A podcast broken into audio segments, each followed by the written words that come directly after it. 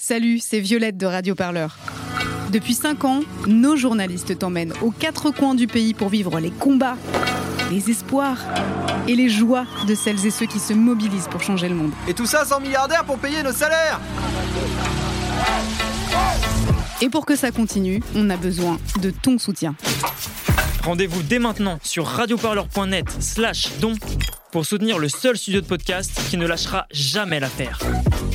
Radio Parleur,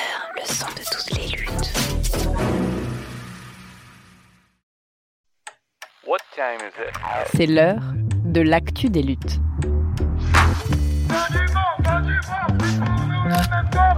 un podcast de Radio Parleur Le son de toutes les luttes.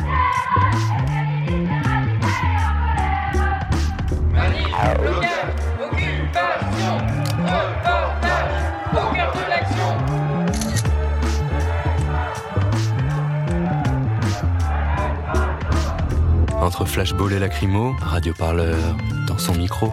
Mais on parle pas de violence Venez, on marche. Radio Parleur,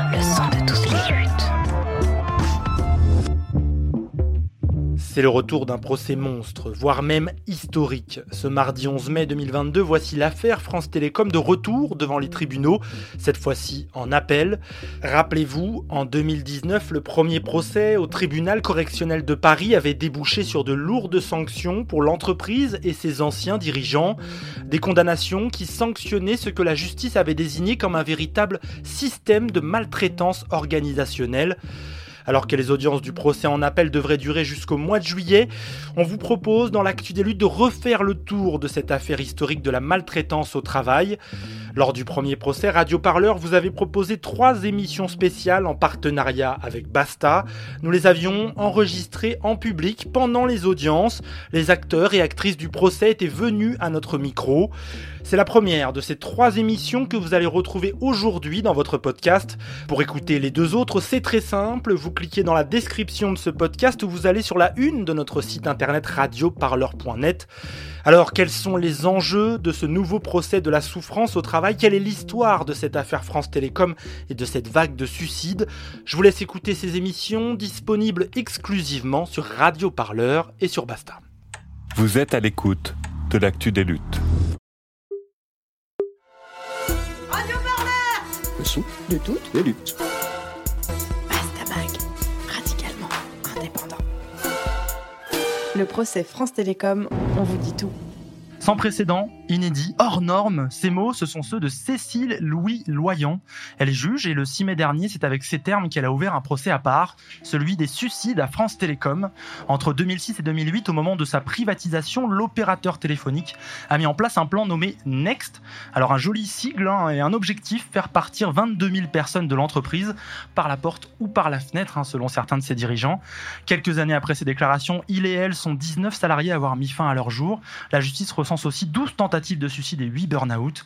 C'est pour des faits de harcèlement moral qui auraient mené à ces drames que l'ex-PDG Didier Lombard et deux autres dirigeants de l'entreprise comparaissent actuellement et jusqu'au 12 juillet devant le tribunal correctionnel de Paris.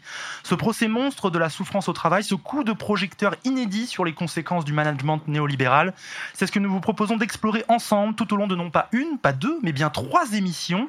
Elles s'égrèneront jusqu'au 12 juillet, le 13 juillet même, et la fin des audiences. Pour vous, Bastamag et Radio Parleur, deux médias indépendants allient leurs forces pour décortiquer les enjeux, les analyses et les débats autour de ce procès. Alors aujourd'hui, pour ce premier épisode, on va se pencher sur le procès lui-même, c'est les audiences, son caractère exceptionnel, les premiers constats aussi, après déjà plus de trois semaines. On s'intéressera aussi à cette souffrance au travail, comment lutter contre le management qui la provoque, comment la détecter à temps, cette souffrance, et bien sûr comment agir pour peut-être que cela s'arrête? Tout ça, ce sera avec nos invités, nos journalistes, notre public aussi. Au cours de l'émission, on va d'ailleurs ouvrir le micro à vous hein, qui êtes venus assister à cette soirée ici à la gare XP. N'hésitez pas à vous signaler pour nos invités au moment prévu. Un de nos journalistes est là, euh, sera là pour vous inscrire, on verra, il va, il va tourner. Alors voilà pour le programme, Radio Parleur, Bastamag, France Télécom, le procès de la souffrance au travail, émission spéciale, premier épisode enregistré en public à la gare XP à Paris. Bassamag, radicalement indépendant. Radio Parleur, le son de toutes les luttes. France Télécom, le procès de la souffrance au travail. Il a une très grosse voix, ce monsieur. Et à mes côtés, tout au long de cette émission, j'accueille Nolwenn Weiler. Bonjour. Bonjour. Merci bah, d'être avec nous. Tu es journaliste indépendante, membre de la rédaction de Bastamag. Ensemble, on va échanger, se questionner, débattre avec nos invités. Je vais les présenter tout de suite. La composition de ce premier plateau. Maître Rachel Saada, bonsoir. Bonsoir. Vous êtes avocate, membre du SAF, c'est le syndicat des avocats de France. Vous défendez régulièrement des victimes de harcèlement au travail. Euh, Erwan Manac, bonsoir, est avec nous aussi. Bonsoir. Alors, euh, Erwan, vous êtes journaliste pour l'hebdomadaire Politis, autre média indépendant. Vous avez écrit plusieurs articles sur le procès France Télécom. Vous étiez aussi présent à quelques audiences, on va en parler. Et Pascal Witt, syndicaliste à Sud Solidaire. Bonsoir à vous. Bonsoir. Membre de la commission santé et conditions de travail de Solidaire. Et vous avez participé entre autres à la création, à l'organisation de l'Observatoire du stress et des mobilités forcées, un organe qui a été créé par des salariés syndiqués de France Télécom. Du coup, ça prend tout son sens.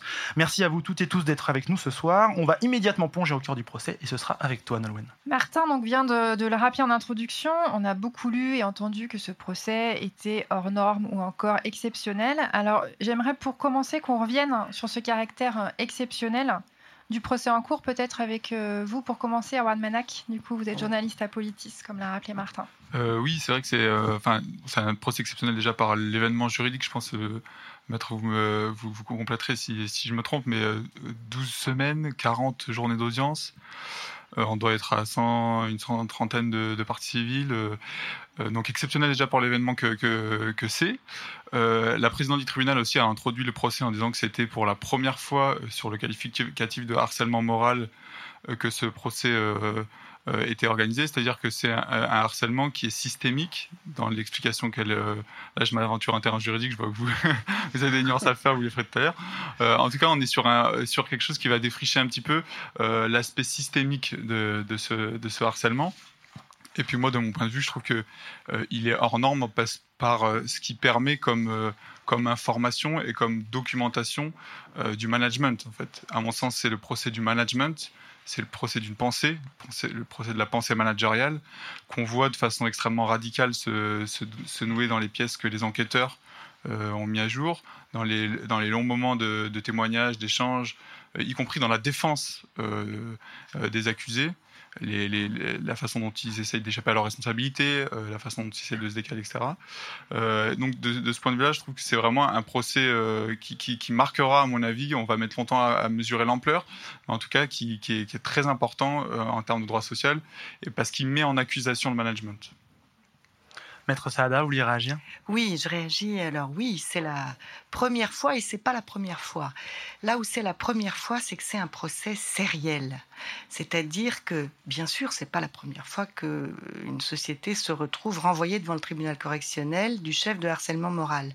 Mais c'est la première fois que cela se produit avec une série de victimes et euh, on parlerait euh, en droit pénal, on parlerait euh, si on était dans une série américaine de serial killers, là on a des serial harceleurs. et donc oui, c'est la première fois. C'est aussi la première fois que un procès d'une telle longueur en droit pénal du travail est organisé. On a l'habitude des procès d'assises avec des longues durées, des semaines. Et là, en effet, euh, c'est un coup de projecteur non seulement sur les comportements déviants euh, et euh, criminels, mais c'est aussi un coup de projecteur sur le travail. Et on ne parle jamais du travail. On ne sait pas comment il se réalise, on ne sait pas comment les gens travaillent. Et là, c'est pour ça que c'est aussi pour moi, je trouve un procès historique. En droit du travail, on ne poursuit que quand les gens sont morts finalement, quand il y a des suicides. C'est rare que ça dépasse la demi-journée. Ah oui, donc on est vraiment sur une longueur très différente. Le temps, pour l'avoir, il faut se battre. Pascal Witt, euh, vous vouliez aussi réagir à ce caractère exceptionnel, on vient de l'entendre euh, avec Arwen Manak et Maître Saada. Oui, moi, l'éclairage que je peux donner pour assister, pour avoir assisté à peu près à toutes les, les audiences, sauf deux ou trois, euh, c'est, pour reprendre les termes d'Odile Henry, qui est une des personnes qui a fait un, compte-rendu sur la petite boîte à outils. Qui sera présente d'ailleurs sur la deuxième émission de Radio Parleur sur le sujet avec Basta. Ah d'accord. Euh, elle a parlé de démontage public du discours managérial. Mm.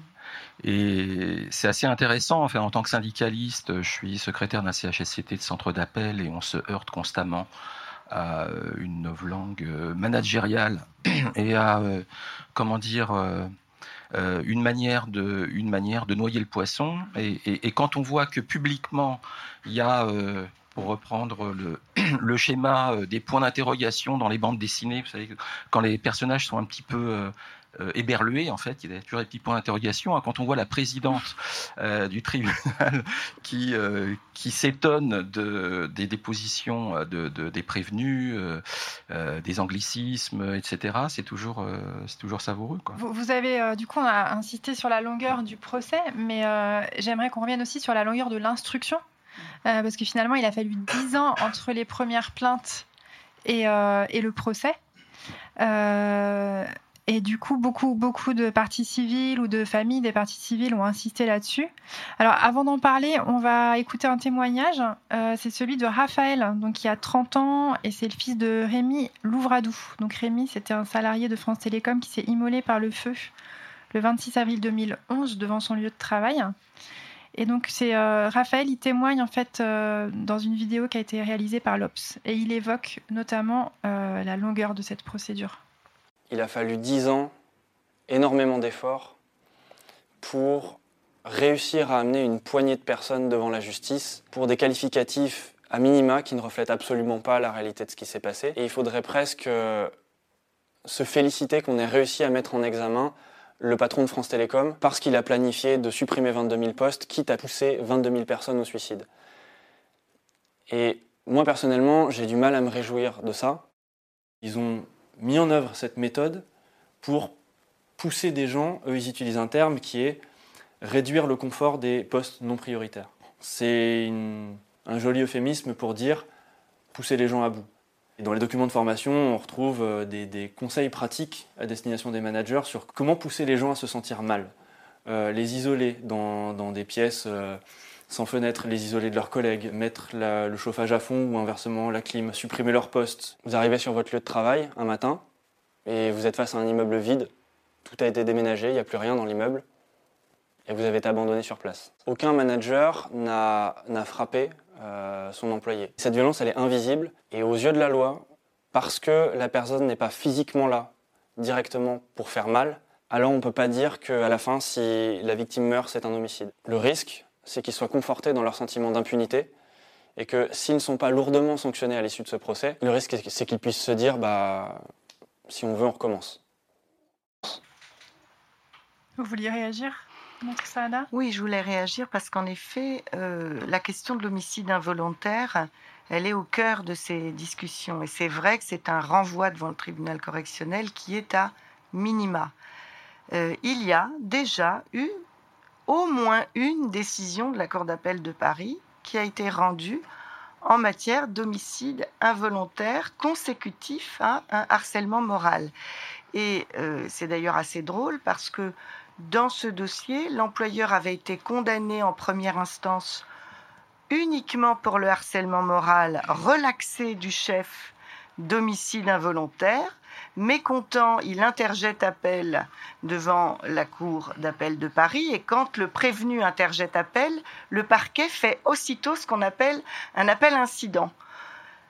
Et devant la cour d'appel, eh bien, il a été condamné pour l'homicide involontaire. Donc, c'est parfaitement possible.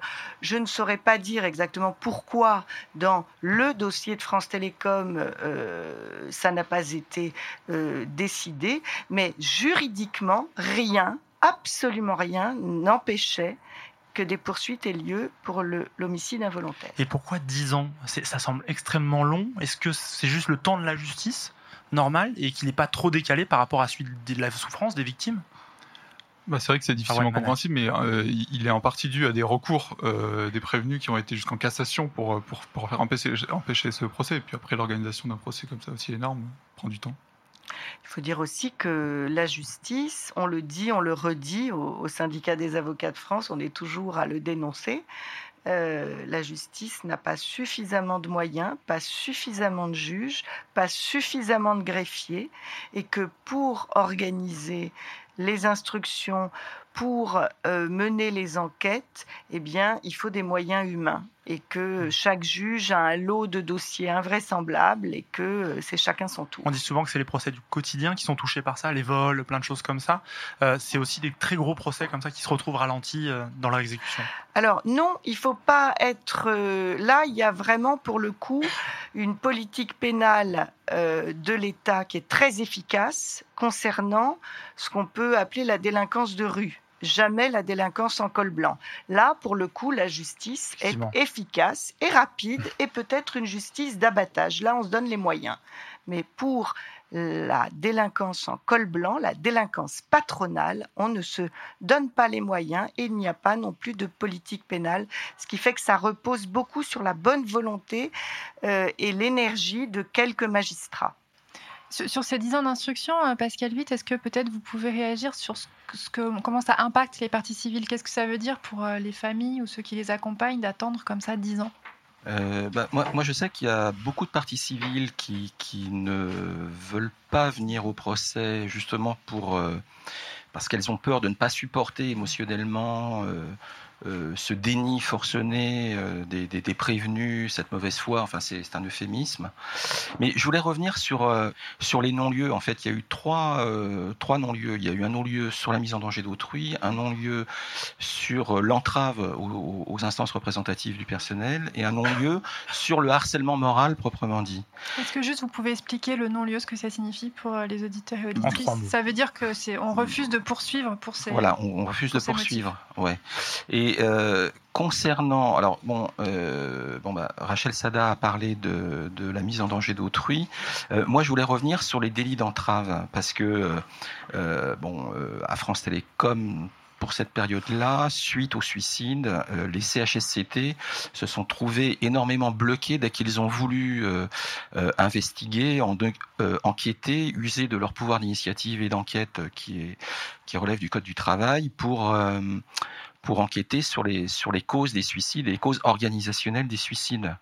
Et euh, il y a eu, euh, c'était le sixième jour, je crois, euh, un secrétaire de CHSCT qui a déposé suite à un suicide d'un technicien qui était venu, enfin des collègues l'avaient vu venir avec sa avec sa boîte à outils parce que l'entreprise avait mis des grilles sur les fenêtres pour pas que les gens sautent et il était venu avec sa boîte à outils pour démonter les grilles, pour démonter la grille. Euh, et euh, quand ils l'ont vu passer, euh, ils, ils ont été interloqués, ils l'ont suivi et puis ils commençaient à démonter, ils l'ont ceinturé pour pas qu'il saute par la fenêtre.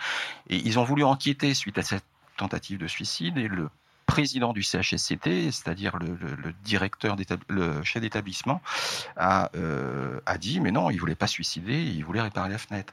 Bon, mais c'est un- exemple euh, parmi tant d'autres, hein, mais qui montre qu'il y a eu vraiment des entraves très graves et lourdes euh, vis-à-vis des, IRP. Et peut-être que ça fera partie de la deuxième table ronde, mais bon, si le CHSCT a beaucoup avait beaucoup de leviers en termes d'enquête, la mise en place du CSE, bon, enfin, on, On va l'évoquer effectivement avec l'évolution euh, des amenée par les ordonnances Macron. Nolwenn. Je- pour, euh, pour compléter, euh, re- rebondir à nouveau sur le témoignage de Raphaël, il évoque aussi la faiblesse des peines encourues, parce que donc du coup on a parlé du fait que c'était un procès exceptionnel, très long, que c'était la première fois que des, des personnes de, de cette responsabilité étaient renvoyées, mais finalement donc elles risquent au maximum un an de prison et 15 000 euros d'amende. Euh, est-ce que vous avez des réactions par rapport à ces peines-là? Et on évoquait avec euh, Maître Saada après, mais euh, la possibilité d'avoir des peines complémentaires. Et puis il dit une phrase forte, il dit pas de violence physique, du coup euh, on peut pas aller plus loin. Ouais, c'est clair que ça paraît, enfin, ça paraît ridicule. Enfin, moi, je suis pas spécialiste de, des, des- des différents chefs d'inculpation et de, et de leur justification. Moi, je pense que à la limite, l'intérêt n'est pas là. D'ailleurs, l'intérêt, il est dans la publicité qui va être faite de ce procès et dans la manière dont on va réussir à documenter ce qui en fait est un système et ce qui apparaît là dans le France Télécom comme de, de façon extrêmement brutale. Pourquoi? Parce que c'est allé plus vite peut-être que ça a été les premiers. Euh, et surtout, on a là les documents sous les yeux. On a euh, les échanges de mails internes, on a les comptes rendus de, briefing entre managers, euh, on a les victimes qui sont aussi là pour raconter le processus, on a les sociologues qui ont travaillé. tout est là réuni dans un espace et dans un temps donné. seulement, ce qui s'est passé à France Télécom se passe aujourd'hui ailleurs? je crois que c'est le sujet de votre prochaine émission. Mais et se passe aujourd'hui ailleurs, c'est passé dans le passé. c'est très vrai dans les entreprises qui, comme France Télécom, sont en transition. Euh, mais c'est aussi vrai dans les entreprises privées où là, le suicide se fera à domicile parce que la personne, low performer, aura été éjectée euh, sans autre euh, forme de procès. Là, on a affaire à le, système avec le statut qui est protecteur, puisque les, fonctionnaires à France Télécom ou les, cheminots qui ont un statut particulier ne peuvent pas être licenciés pour motif économique, donc il faut obtenir leur départ. C'est pour ça que le harcèlement va, est, est un système qui est déployé, parce qu'il faut que ces gens-là partent d'eux-mêmes on essaie de les muter dans la fonction hmm. publique ou de leur. Ces déménagements incroyables au dernier moment, ces changements de climatisation, enfin, ça semble complètement fou. Oui, voilà, c'est. D'ailleurs, ils le disent, euh, c'est ce qui, est, ce qui est présent dans son témoignage. Il y a des mots, il y a par exemple les mots managériaux, c'est cette fameuse novlangue. Il faut retirer la chaise. Dans d'autres entreprises, moi j'ai entendu, euh, euh, il faut sortir de sa zone de confort. Et en fait, c'est très présent et c'est au cœur de la pensée managériale. Le, il faut mettre les déstabiliser il faut euh, disrupter, dirait d'autres, euh, pour, euh, pour, pour produire plus, pour pousser les gens dans leurs extrêmes, parce que c'est ce qui va permettre de créer du profit. Et puis de toute façon, c'est aussi au cœur de cette pensée managériale, c'est le très court terme, c'est l'extrême court terme. Et moi, ce que je trouve qui est un petit peu révélé par ce, procès, c'est que, c'est que finalement tout ça est un système, est, est, une, est une pensée qui, qui institutionnalise le harcèlement c'est ce qui est très bien perceptible dans le, dans le procès. C'est pour ça que vous disiez, tout à l'heure, les victimes ne se connaissaient pas entre elles. Elles sont victimes d'un système. On est face à un harcèlement qui est, qui est institutionnel. On va mettre et ensuite Pascal vite, on va faire dans pour, pour compléter sur la question des peines, on s'attache euh, souvent euh, un peu trop à vérifier le nombre d'années d'emprisonnement ou d'amende. Alors, c'est vrai que d'une manière générale, là encore, euh, les, le droit pénal qui concerne les entreprises est moins violent que le droit pénal qui concerne les délinquants personnes physiques. Mais euh, je, suis d'accord avec vous, c'est pas forcément ça l'essentiel. Quand on est un peu contre la prison d'une manière générale et qu'on dit que la prison ne résout pas tout, euh, on peut aussi le considérer lorsqu'il s'agit euh, de délinquants patronaux, même si on, aurait, on aurait envie qu'ils soient punis sévèrement. Euh, la sévérité, c'est pas seulement l'emprisonnement, euh, c'est il y a d'autres peines qui sont formidables, qui sont des peines complémentaires, par exemple, qui sont des peines d'interdiction d'exercer la profession qui va permettre de gérer, de manager des hommes.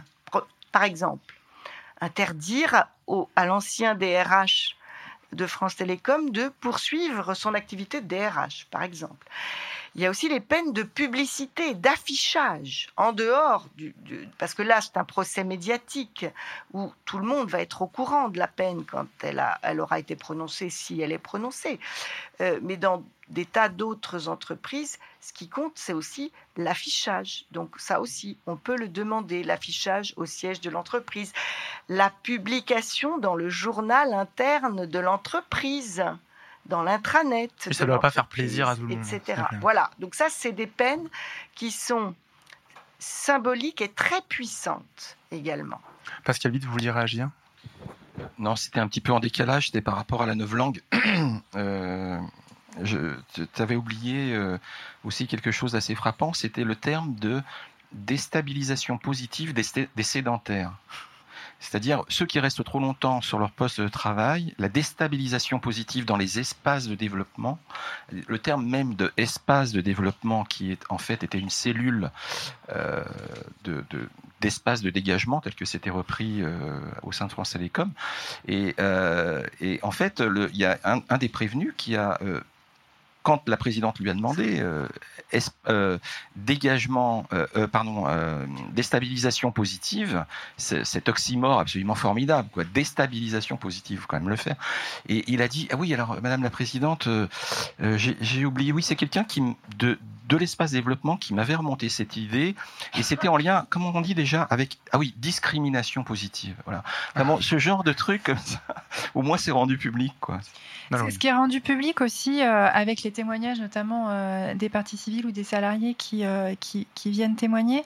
C'est finalement, vous, vous l'avez évoqué un petit peu, mais l'horreur de ce qui s'est passé. Il y en a beaucoup qui parlent de terreur, il y en a qui parlent d'enfer. et est-ce que je ne sais pas si dans les, dans les documents que vous avez pu consulter à One Manac ou après vous, après les salariés que vous avez pu rencontrer, les gens ils avaient peur d'aller travailler? Euh, je pense, ceux qui, euh, qui, se, qui, qui, euh, qui, se rendaient compte qu'ils avaient peur, à la limite, c'est ceux qui avaient le plus de chance. Le pire, c'est ceux qui, qui, sentaient là dans l'estomac quelque chose d'indicible ou qui sentaient une angoisse, qui se sentaient nuls. Ils se sentaient coupables aussi. Qui se sentent coupables. C'est les, les, les, médecins psychiatres qui disent la preuve qu'ils vont mal, enfin, c'est qu'ils s'en aperçoivent pas. Ils, ils somatisent. Et d'une certaine façon, c'est euh, le pire, qui puisse euh, arriver dans ce cas-là. Au bout, de, cette chaîne, de cet enfer, c'est ça peut être le suicide. Mais on va continuer, on va s'arrêter un instant dans, ce première partie d'entretien, on va respirer un peu car ce sujet est, est lourd forcément. Euh, on va faire une première courte pause dans cette émission. Vous êtes au cœur de notre première émission spéciale Bastamag Radio Parleur sur ce procès des suicides à France Télécom. Tout de suite c'est le rappeur Lacanaille avec le morceau L'usine.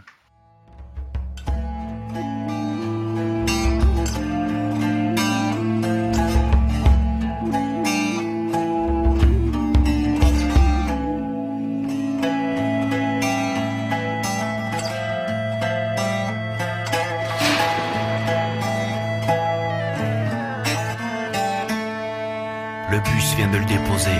Il pointait leur verre à le jour qu'avec la rosée. D'ailleurs, l'odeur lui donne déjà la nausée. Il rentre dans le vestiaire, défait le cadenas son casier, pose le gus du casse-dalle, enfile sa blouse et s'assied. On lève ses shoes, met les chaussures de sécurité, prend ses gants, son cutter, quelques pièces pour le café. Il regarde l'heure, plus que 5 minutes avant de commencer. Il referme ma clé, gavé d'avance, rien qu'y penser. Puis pas à pas se dirige lentement vers sa machine. Regarde la mine des autres, fatigué mais content de quitter l'usine. Écoute les consignes du gars de l'équipe précédente. S'il y a rien, c'est bon signe, la nuit sera moins fatigante. 21h pile, le gars lui souhaite bon courage, ramasse ses affaires et file. Le v'là face à l'ouvrage, pas le temps de s'installer. Deux pièces à contrôler, à emballer vite fait avant que deux autres prennent le relais. Couper, séparer, jeter. Couper, séparer, jeter. Couper, séparer, jeter, c'est ça le boulot. Couper, séparer, jeter toute sa vie. Marc Namour, alias La Canaille, avec le morceau L'usine. Hein. Le groupe La Canaille s'est formé en 2005. C'est un groupe de rap français dont son nom vient d'un chant révolutionnaire repris par les ouvriers en 1871, date d'une certaine commune de Paris. Hmm, je pense qu'à force de ne pas en parler, ils ont fini par oublier que le sujet existait en réalité. Avec Radio Parleur et Bastamag, trois émissions pour comprendre le procès France Télécom. France Télécom, le procès de la souffrance au travail, c'est sur Radio Parleur et sur Bastamag. Et c'est avec nos invités. Je les représente, maître Rachel Saada du syndicat des avocats de France, Pascal Witt hein, de Sud Solidaire et Awan Manak, journaliste chez Politis. On décortique ensemble les enjeux de ces premières semaines de ce procès. Il se tient jusqu'au 12 juillet au tribunal correctionnel de Paris. Alors avant de reprendre notre entretien, il y a un point qui a attiré l'attention euh, des personnes qui assistent à ce procès. On a commencé à en parler il y a quelques minutes. Euh, c'est le mode de défense des accusés, les termes utilisés. Ils insistent jour après jour pour pour dire qu'ils ne sont responsables de rien. Prisca, bonjour. Bonjour. Alors tu es journaliste à Radio Parleur, tu es présente on peut dire quasiment tous les jours euh, dans les salles du tribunal. Tu deviens. Voilà, toutes les semaines pour faire vivre en, live tweet euh, et grâce à tes articles ce procès.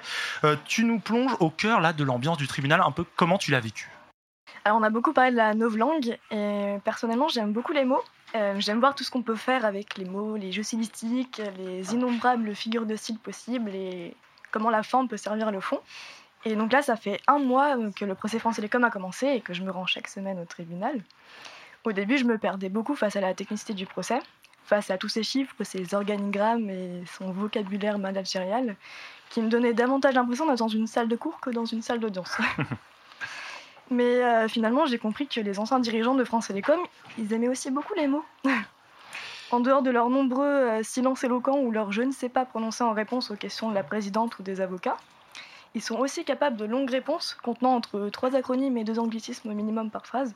Et là, c'est pas seulement moi qui perds, mais la salle entière souvent. Euh, d'ailleurs, ils aiment aussi souvent finir ces longues réponses qui parfois ne répondent pas du tout à la question posée par un je comprends que vous ne compreniez pas adressé à la présidente. Ça doit lui faire plaisir. Justement, Cécile Louis Loyant en face, euh, elle s'arrête rarement à ce genre de réponse. Elle creuse jusqu'à obtenir une réponse claire. Euh, au milieu de la technicité, elle cherche la, précision. De cette façon, on a pu passer une journée entière à essayer de savoir le sens caché derrière l'annonce des 22 000 départs naturels pour 2008. Était-ce une prévision, un objectif ou une cible? Jusqu'à perdre cette fois-ci les prévenus euh, en leur opposant leurs réponses et en opposant à leurs réponses les mails et les documents qu'ils avaient écrits à l'époque. Alors oui, j'ai compris que les prévenus, ils aimaient beaucoup les mots et je leur dis merci car grâce à eux, j'ai pu découvrir tout un vocabulaire managérial qui m'était encore inconnu jusque-là. J'en suis d'ailleurs déjà à une page entière d'explications d'acronymes dans mes notes. Grâce à eux, j'ai découvert qu'un programme de mobilité forcée paraissait plus inoffensif et plus attrayant si on l'appelait Time to Move, parce que l'anglais, ça fait toujours euh, beaucoup mieux. J'ai découvert qu'on pouvait complètement enseigner à des managers la courbe du deuil, théorisée par la psychiatre Kubler-Ross, pour faire accepter le changement à des salariés, sans même réaliser que c'est bien l'usage premier de cette courbe qui a aussi été appliqué, c'est-à-dire faire accepter leur mort imminente aux salariés. J'ai réalisé que les acronymes, les anglicismes et les chiffres, c'était en fait bien pratique pour se tenir à distance de la réalité des choses, qu'ici la forme ne servait pas le fond, mais permettait au contraire de le garder très flou et lointain. Les parties civiles et certains témoins l'ont compris aussi, puisque euh, Jean-Claude Deljeunesse, par exemple, président du cabinet Technologia, est cité à la barre comme témoin par la procureure. Et il dit très justement, les dirigeants, n'ont pas vu les salariés comme des êtres humains. Et ces dirigeants sont capables aujourd'hui encore de trouver que la restructuration organisée par les plans Next et Act était une réussite, malgré les morts qui se comptent par dizaines qui en ont découlé. Dans la salle d'audience, la voiture est nette entre les deux parties. Les prévenus opèrent leur mise à distance pendant que les parties civiles s'appliquent à ramener l'humain dans le prétoire. Donc ce lundi, la cinquième semaine d'audience a commencé avec beaucoup d'émotions. Il était question de trois cas de suicide et une tentative de suicide, euh, survenus en seulement 15 jours au mois de mai 2008. Et parmi ces cas, on a vu celui de Robert Perrin, salarié qui s'est tué le 17 mai 2008 par arme à feu. Son frère Jean Perrin était constitué partie civile et à la barre, il a osé une demande particulière. Il a souhaité montrer la photographie de son frère au prévenu. Le portrait de Robert Perrin est projeté alors sur grand écran dans la salle d'audience pendant toute la durée de sa déclaration. Il avait justifié sa demande par Je souhaite rappeler au prévenu qu'il s'agit d'humains et non seulement de dossiers et de chiffres. Et les prévenus, en face, sont restés bien silencieux. Merci, merci Prisca pour ce, moment de procès. Euh, sur le même sujet, il y a un homme qui a vécu lui aussi une expérience proche hein, de celle que tu évoques à l'instant, Prisca. Euh, C'est Xavier Mathieu, ancien délégué syndical CGT des ouvriers de l'usine continentale de Clairoy, les fameux Conti. Euh, Souvenez-vous, ils avaient été jugés hein, pour avoir démonté la sous-préfecture de l'Oise en 2009, après avoir été menacé de licenciement. Il a assisté à l'une des journées d'audience du procès France Télécom. Il détaille et critique la stratégie de défense des anciens cadres de l'opérateur téléphonique. C'est des propos qui ont été recueillis à la sortie d'une des audiences par le syndicat Sud Solidaire. Ce mode de, de défense, en fait, il se discute totalement sur les autres. Un coup, c'est sur les médias, un coup, c'est à cause des syndicats. C'est les autres n'ont pas compris euh, l'ampleur du, du très bon projet et l'ont mal interprété. C'est fou, quoi, ce mode de défense, en fait. L'avocat de Lombard qui arrive, qui regarde le juge et qui lui dit euh, il y a eu quatre euh, suicides chez les juges.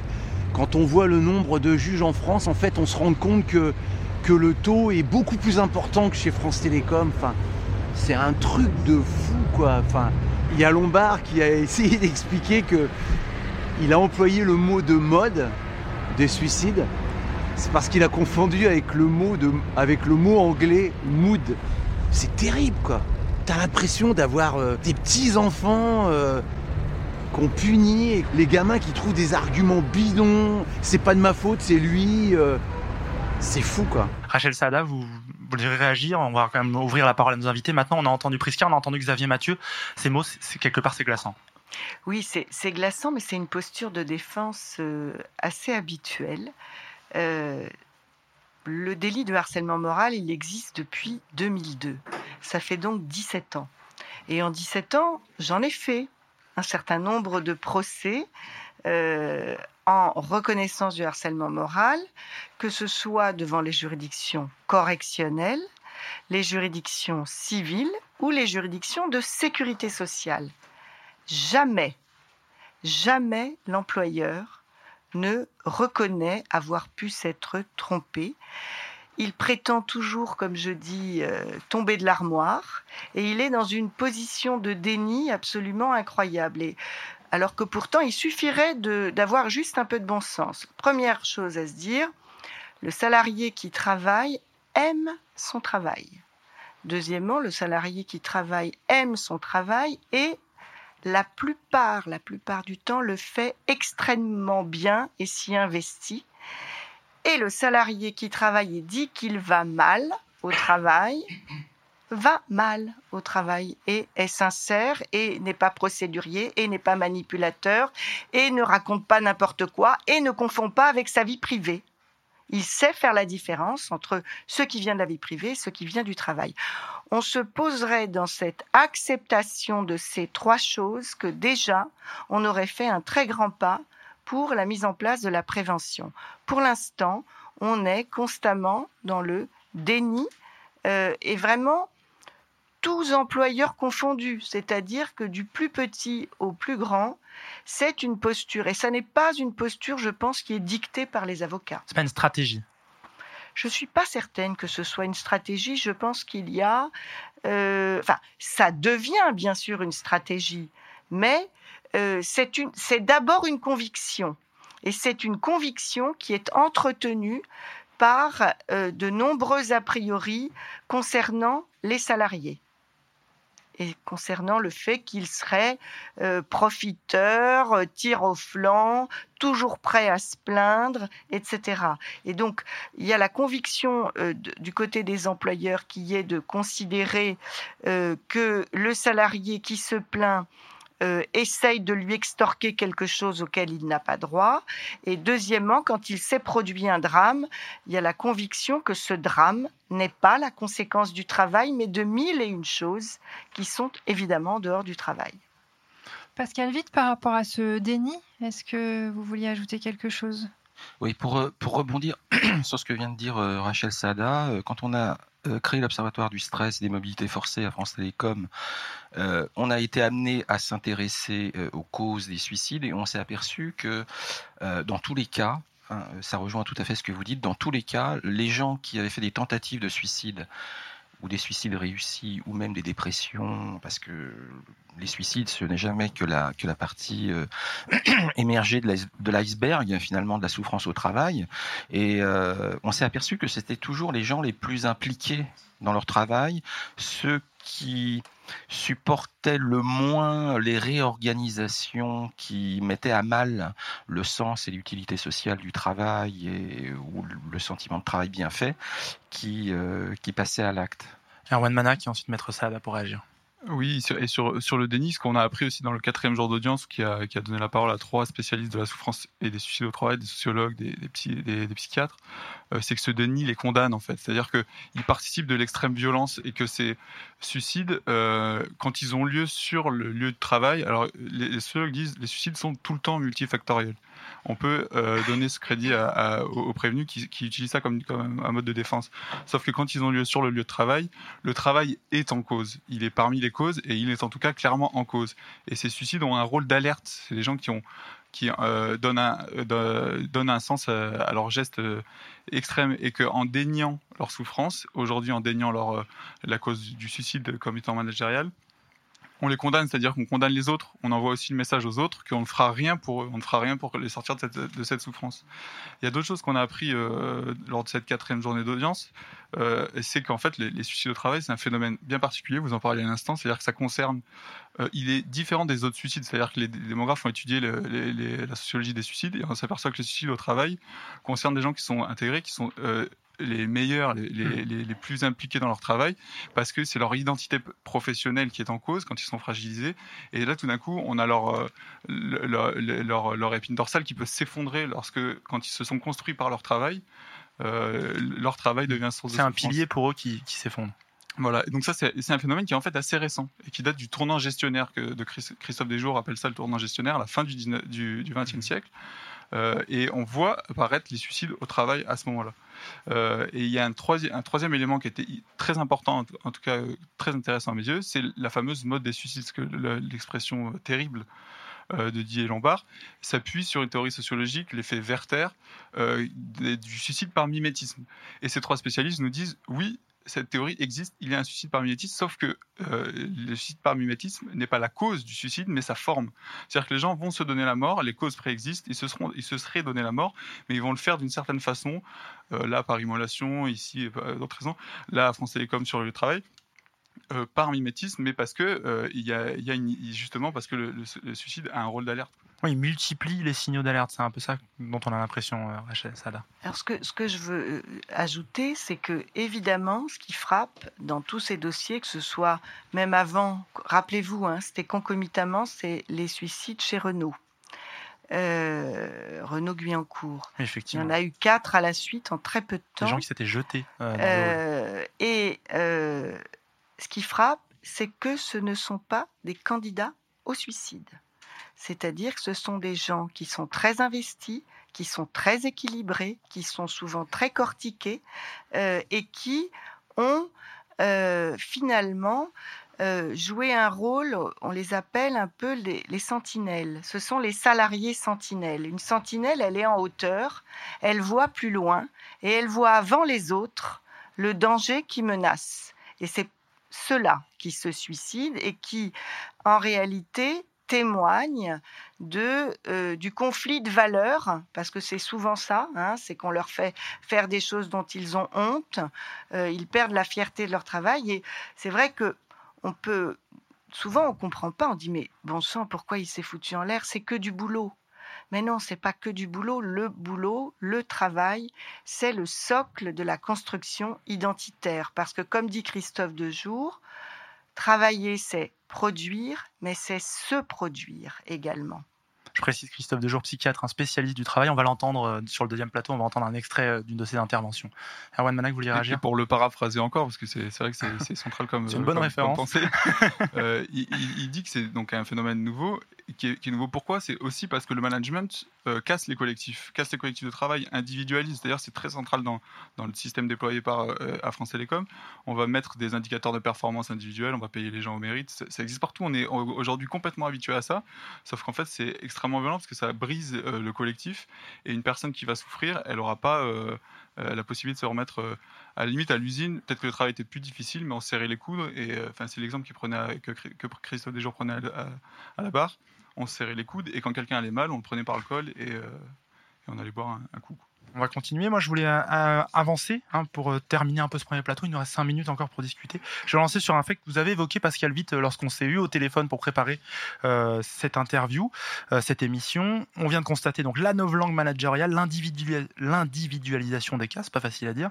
Mais selon vous, Pascal Witt, les syndicats, quelque part, ils participent aussi à cette question, sans forcément le vouloir, à l'individualisation, mais surtout à une forme de médicalisation du traitement des suicides. J'aimerais que vous nous expliquiez cela sur le fait qu'avant, euh, lorsqu'il y avait par exemple un, suicide euh, dans les années 70 et tout, on se mettait en grève, euh, on arrêtait tout, c'était social, et maintenant on médicalise, on va voir le médecin du travail, on va voir la médecine du travail. Oui, en fait, quand on a quand on a créé l'observatoire, il y a un sociologue du travail qui s'appelle Pascal Marie Chalard et, son compère Emmanuel Martin, qui ont fait d'ailleurs après leur venue euh, à l'observatoire, euh, ils ont fait un texte qui est paru dans une revue de sociologie, je crois que c'est Sociologie du travail, mais j'en suis pas sûr, euh, en 2011. Et ils ont euh, ils ont euh, employé le terme de sanitarisation du discours syndical euh, en faisant le lien avec un, incident qui s'était produit à Sochaux dans les années 70. Euh, sur une chaîne de montage, un, un délégué syndical CGT avait mis fin à ses jours et la CGT a produit un tract où il n'y avait pas besoin d'expertise, il n'y avait pas besoin euh, d'un observatoire du stress, il n'y avait pas besoin de devenir un petit peu des spécialistes de la santé au travail, parce que on a parlé de Christophe Dejour. Même moi, si vous voulez, moi j'ai fait un master avec Christophe Dejour en psychodynamique du travail. J'ai été porté par ça euh, avant la mise en place de l'observatoire du stress. Et maintenant, je reviens un petit peu dessus et je me pose des questions. Je me dis, mais qu'est-ce qui qu'est-ce qui a fait qu'on soit venu là alors que en lisant ce texte de Pascal Marie Chalard et Emmanuel Martin euh, je me suis dit mais euh, quand même voilà le lien entre le suicide et le travail il n'y a pas besoin de devoir en faire la démonstration entre guillemets scientifiquement en ayant recours ou à des experts ou euh, à des écrits de cliniciens du travail qui soient ergonomes, psychodynamiciens, sociologues du travail, etc. Et, euh, et à la commission euh, conditions de travail où je suis, on, travaille très en lien avec beaucoup, beaucoup de ces chercheurs. Et je me dis que derrière ça, on devrait peut-être travailler à ce qui ne fait plus discours. hier, au procès France Télécom, il y a eu une partie civile, un témoin, c'était un cadre, qui est venu témoigner et qui a dit quelque chose qui qui va tout à fait dans ce sens-là. Il a dit, mais vous vous rendez compte, je n'ai même pas dit, ma fille ne sait pas ce qui m'est arrivé. Ma propre fille ne sait pas ce qui est arrivé. Je suis venu à ce procès et elle m'a téléphoné, elle m'a dit, euh, mais c'est quoi cette histoire de France Télécom? C'est quoi cette histoire de procès? Et Il dit, je lui ai encore menti. Je ne lui ai pas dit. Pourquoi? Parce que avant, il y avait quand même le discours du travail pouvait aller pour le dire avec un grand mot, pouvait aller dans la cité, pouvait aller dans l'espace public. Il y avait un lien entre le discours des travailleurs et des travailleuses sur leur travail et le discours public. Et tout se passe comme si, avec les dispositifs du management qui tendent, comme tu l'as dit, à, à l'individualisation du travail, à la casse des collectifs, tout se passe comme si ça devenait indicible. Comme si ce qui nous arrive au travail nous vient devient indicible. D'ailleurs, ce qui commence par devenir indicible, c'est la perte totale d'identité professionnelle, puisque euh, en, fait, avec les réorganisations permanentes, euh, euh, le sens du travail en vient à manquer. Et quand autour d'une table, dans un restaurant ou ailleurs, qu'est-ce que tu fais dans la vie? Ben, on pense tout de suite à, la vie professionnelle. Maintenant, on, en vient à devoir hésiter à dire mais euh, vrai dans le fond qu'est-ce que je fais euh, maintenant? Moi j'étais technicien à France Télécom, je travaille sur un plateau technique de centre d'appel.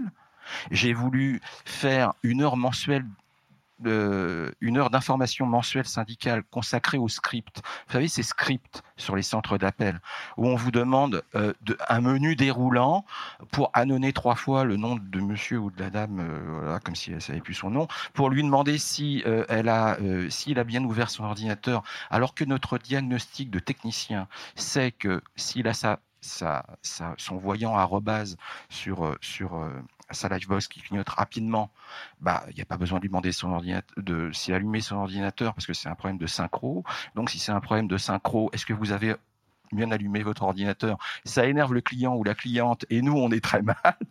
bon et voilà et, et, donc euh, euh, tout ça fait que euh, en fait quand j'ai voulu parler de ça dans cette heure mensuelle d'information syndicale, il y a un ancien lignard qui m'a dit, mais Pascal, écoute, avant, moi, j'avais un métier, un métier de technicien. J'ai eu des heures de formation et je me retrouve sur un plateau de centre d'appel à dépanner des gens qui n'arrivent pas à se connecter sur Internet. Pour moi, c'est un boulot. Excusez-moi, euh, il me l'a dit comme ça. Pour moi, c'est un boulot de merde. Et, c'est un boulot qui ne fait plus sens. Et ça ne fait plus sens. Et donc, il n'y a plus de, de continuité du discours du travail vers la société. Et ça, c'est ça, c'est quelque chose de terrible. Et c'est ce dont a témoigné euh, la personne qui était euh, venue hier, là.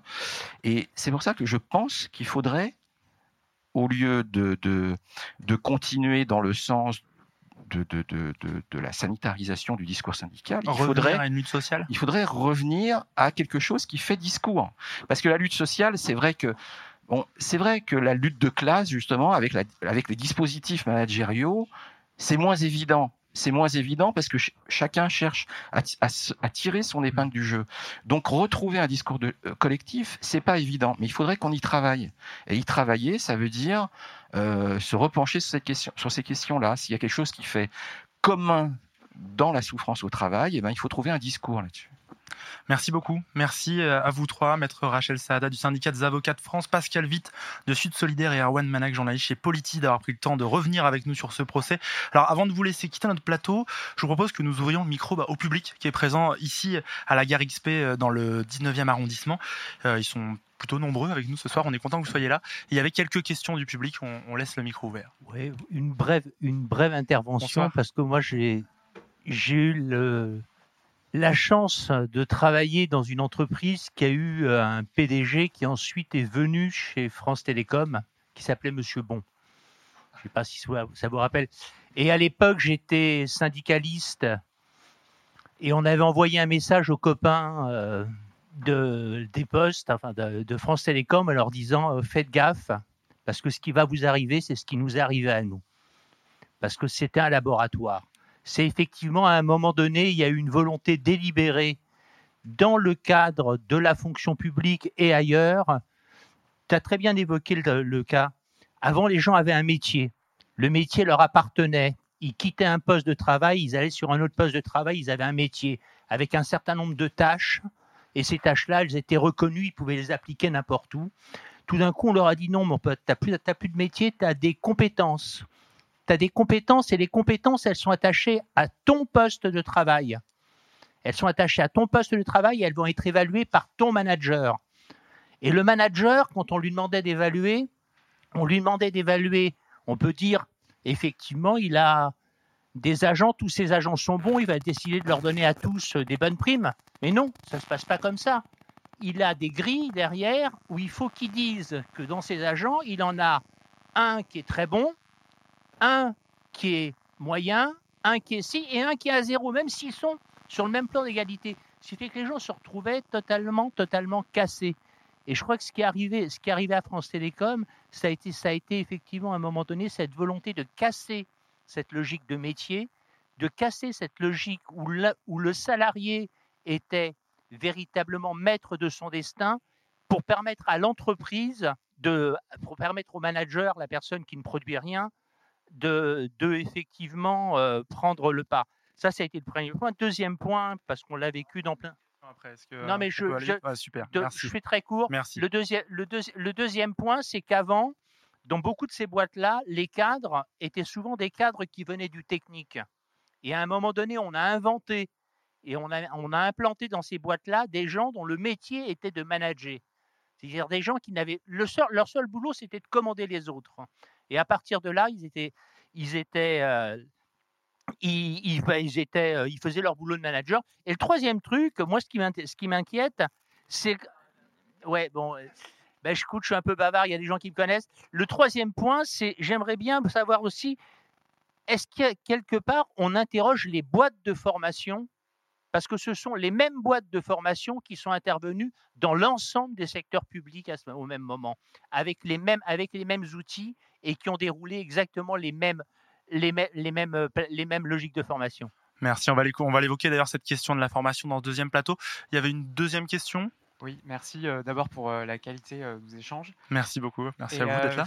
J'ai juste, Maître Sada, elle parlait de, des, des, prévenus qui en fait niaient ce qu'ils faisaient. Et ça m'a fait penser un peu aux affaires de sexisme enfin, dans les entreprises, où c'est un peu la même, chose. Donc dans MeToo, c'est vrai qu'on a beaucoup parlé des relations hommes-femmes, et je me disais, en fait, je faisais réflexion que c'est peut-être aussi quelque chose qu'il fallait plus faire des, sujets sur le travail, en fait. Que c'était peut-être le système du travail qui permettait ça, en fait. Et une dernière question, on vous laissera répondre après, hein, Maître Sade. Ça arrive, le micro se déplace jusqu'à vous.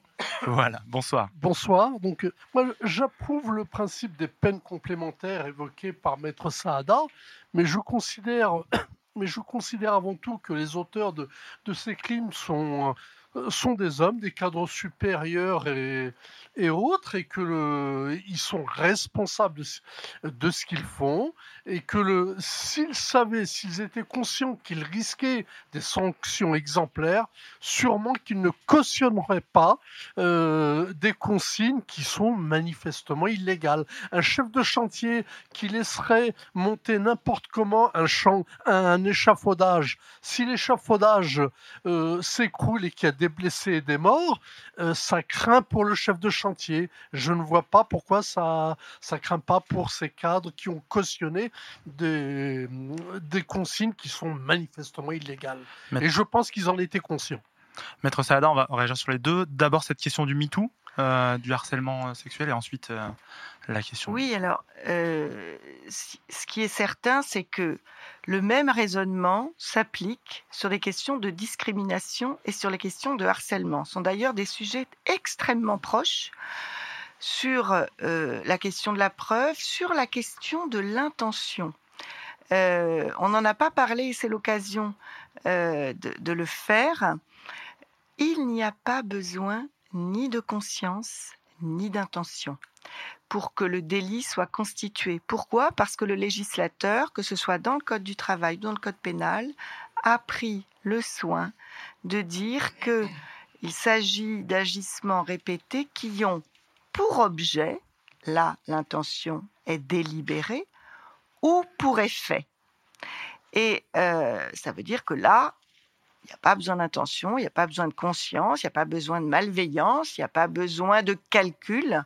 Et c'est un peu la même chose. Donc, et sur la question du travail, c'est vrai aussi que plus on a quelque chose de compliqué à élaborer sur le plan du raisonnement juridique, plus il faut se rapprocher du travail réel et sortir du conflit interpersonnel euh, pour réussir à, comme on dit, à objectiver euh, la situation.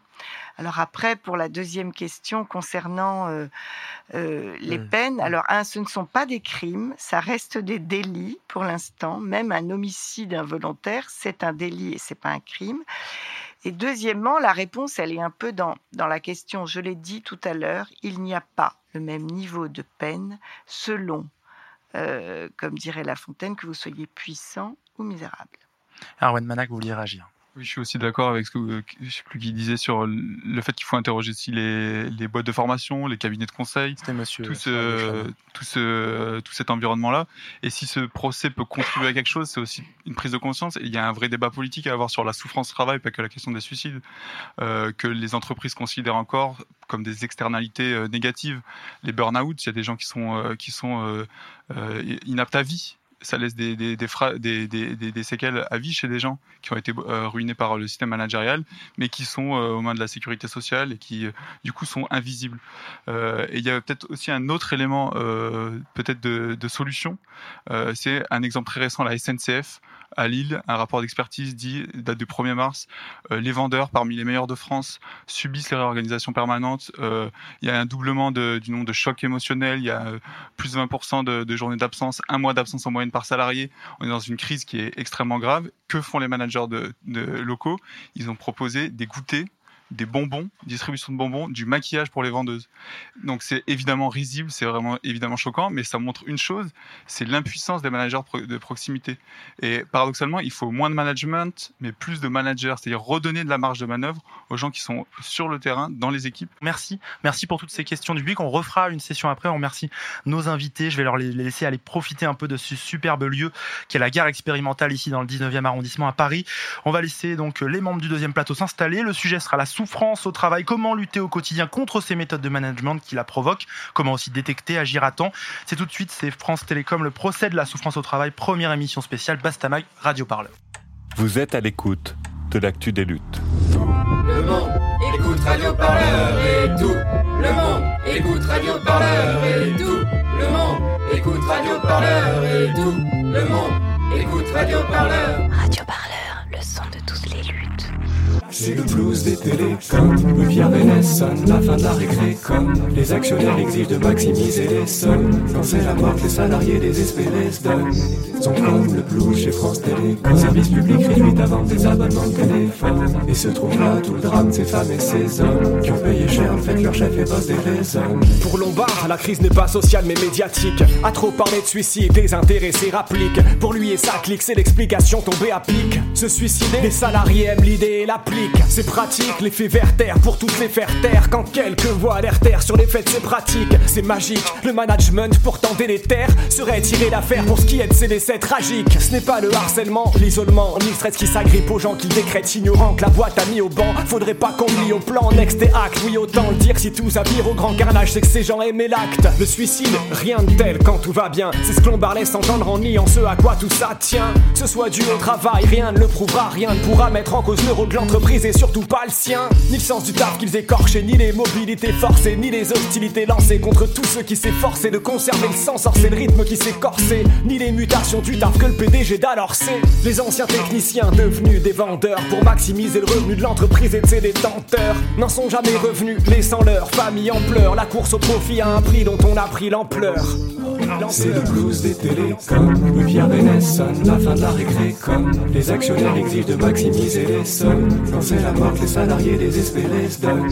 Comme le blues chez France Télécom, service public réduit à vendre des abonnements de téléphone. Et se trouve là tout le drame de ces femmes et ces hommes qui ont payé cher le fait leur chef est boss des raisons. C'est le blues des télé, c'est le blues des télé, c'est le blues des télé, c'est le blues, c'est le blues, c'est le blues, c'est le blues, c'est le blues des télécoms. C'est le blues des télé, c'est le blues des télé, c'est le blues des télé, c'est le blues, c'est le blues, c'est le blues, c'est le blues, c'est le blues des télécoms.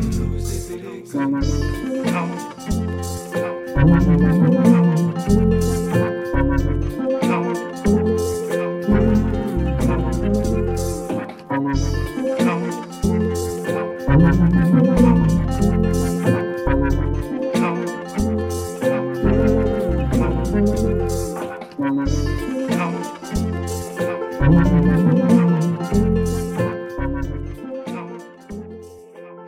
ce rappeur que vous venez d'entendre, c'est l'inconsolable. Le morceau, c'est le blues des télécoms. Il vient de publier ce morceau, des paroles inspirées par les journées d'audience du procès, euh, qui est le sujet de ce soir, auquel il a pu assister ces dernières semaines. Vous retrouvez ce morceau et pas mal d'ailleurs de contenu utile sur le procès, sur la BAO, la page internet de la boîte à outils du syndicat Sud Solidaire, qui consacre un énorme travail à ce procès France Télécom. Bassamag, radicalement indépendant. Radio Parleur, le son de toutes les luttes. France Télécom, le procès de la souffrance au travail. Et on attaque maintenant donc euh, ce deuxième sujet pour cette émission Radio Parleur Bastamag sur le procès France Télécom, la souffrance au travail, la maltraitance aussi au travail, comment lutter au quotidien contre ces méthodes de management qui la provoquent, qui les provoquent, comment aussi détecter et agir à temps pour éviter les drames. Alors je présente euh, nos invités. Euh, Marie-Pascale, bonsoir. Bonsoir. Alors vous êtes médecin du travail et vous suivez attentivement le procès puisque l'on peut retrouver un passionnant article d'ailleurs que vous avez écrit sur le sujet. Euh, c'est sur le site de Bastamag. Et Frédéric Amiel, bonsoir à vous. Bonsoir. Vous êtes chercheur à l'IDRI. Auparavant, vous étiez euh, dans une association qui se nomme Greenpeace comme chargé de campagne. Vous y avez vécu une situation de souffrance au travail. On, on va en parler. Et Nicolas Spire, enfin, vous êtes sociologue du travail, expert auprès des anciens CHSCT. On va discuter de leur évolution. Les comités d'hygiène, de sécurité et des conditions de travail. Une structure qui a été fondue depuis l'adoption des lois travail ordonnance Macron au sein des CSCE, les comités sociaux et économiques. On aime hein, les acronymes dans ces milieux-là. Euh, bonsoir à vous. Merci d'être avec nous. Bonsoir. On va évoquer d'ailleurs cette évolution hein, des instances de représentation des salariés. Pour évoquer tout ça, je me tourne vers toi, Nolwenn, journaliste à Bastamac. Tu es toujours avec nous et tu as toujours de nombreuses questions.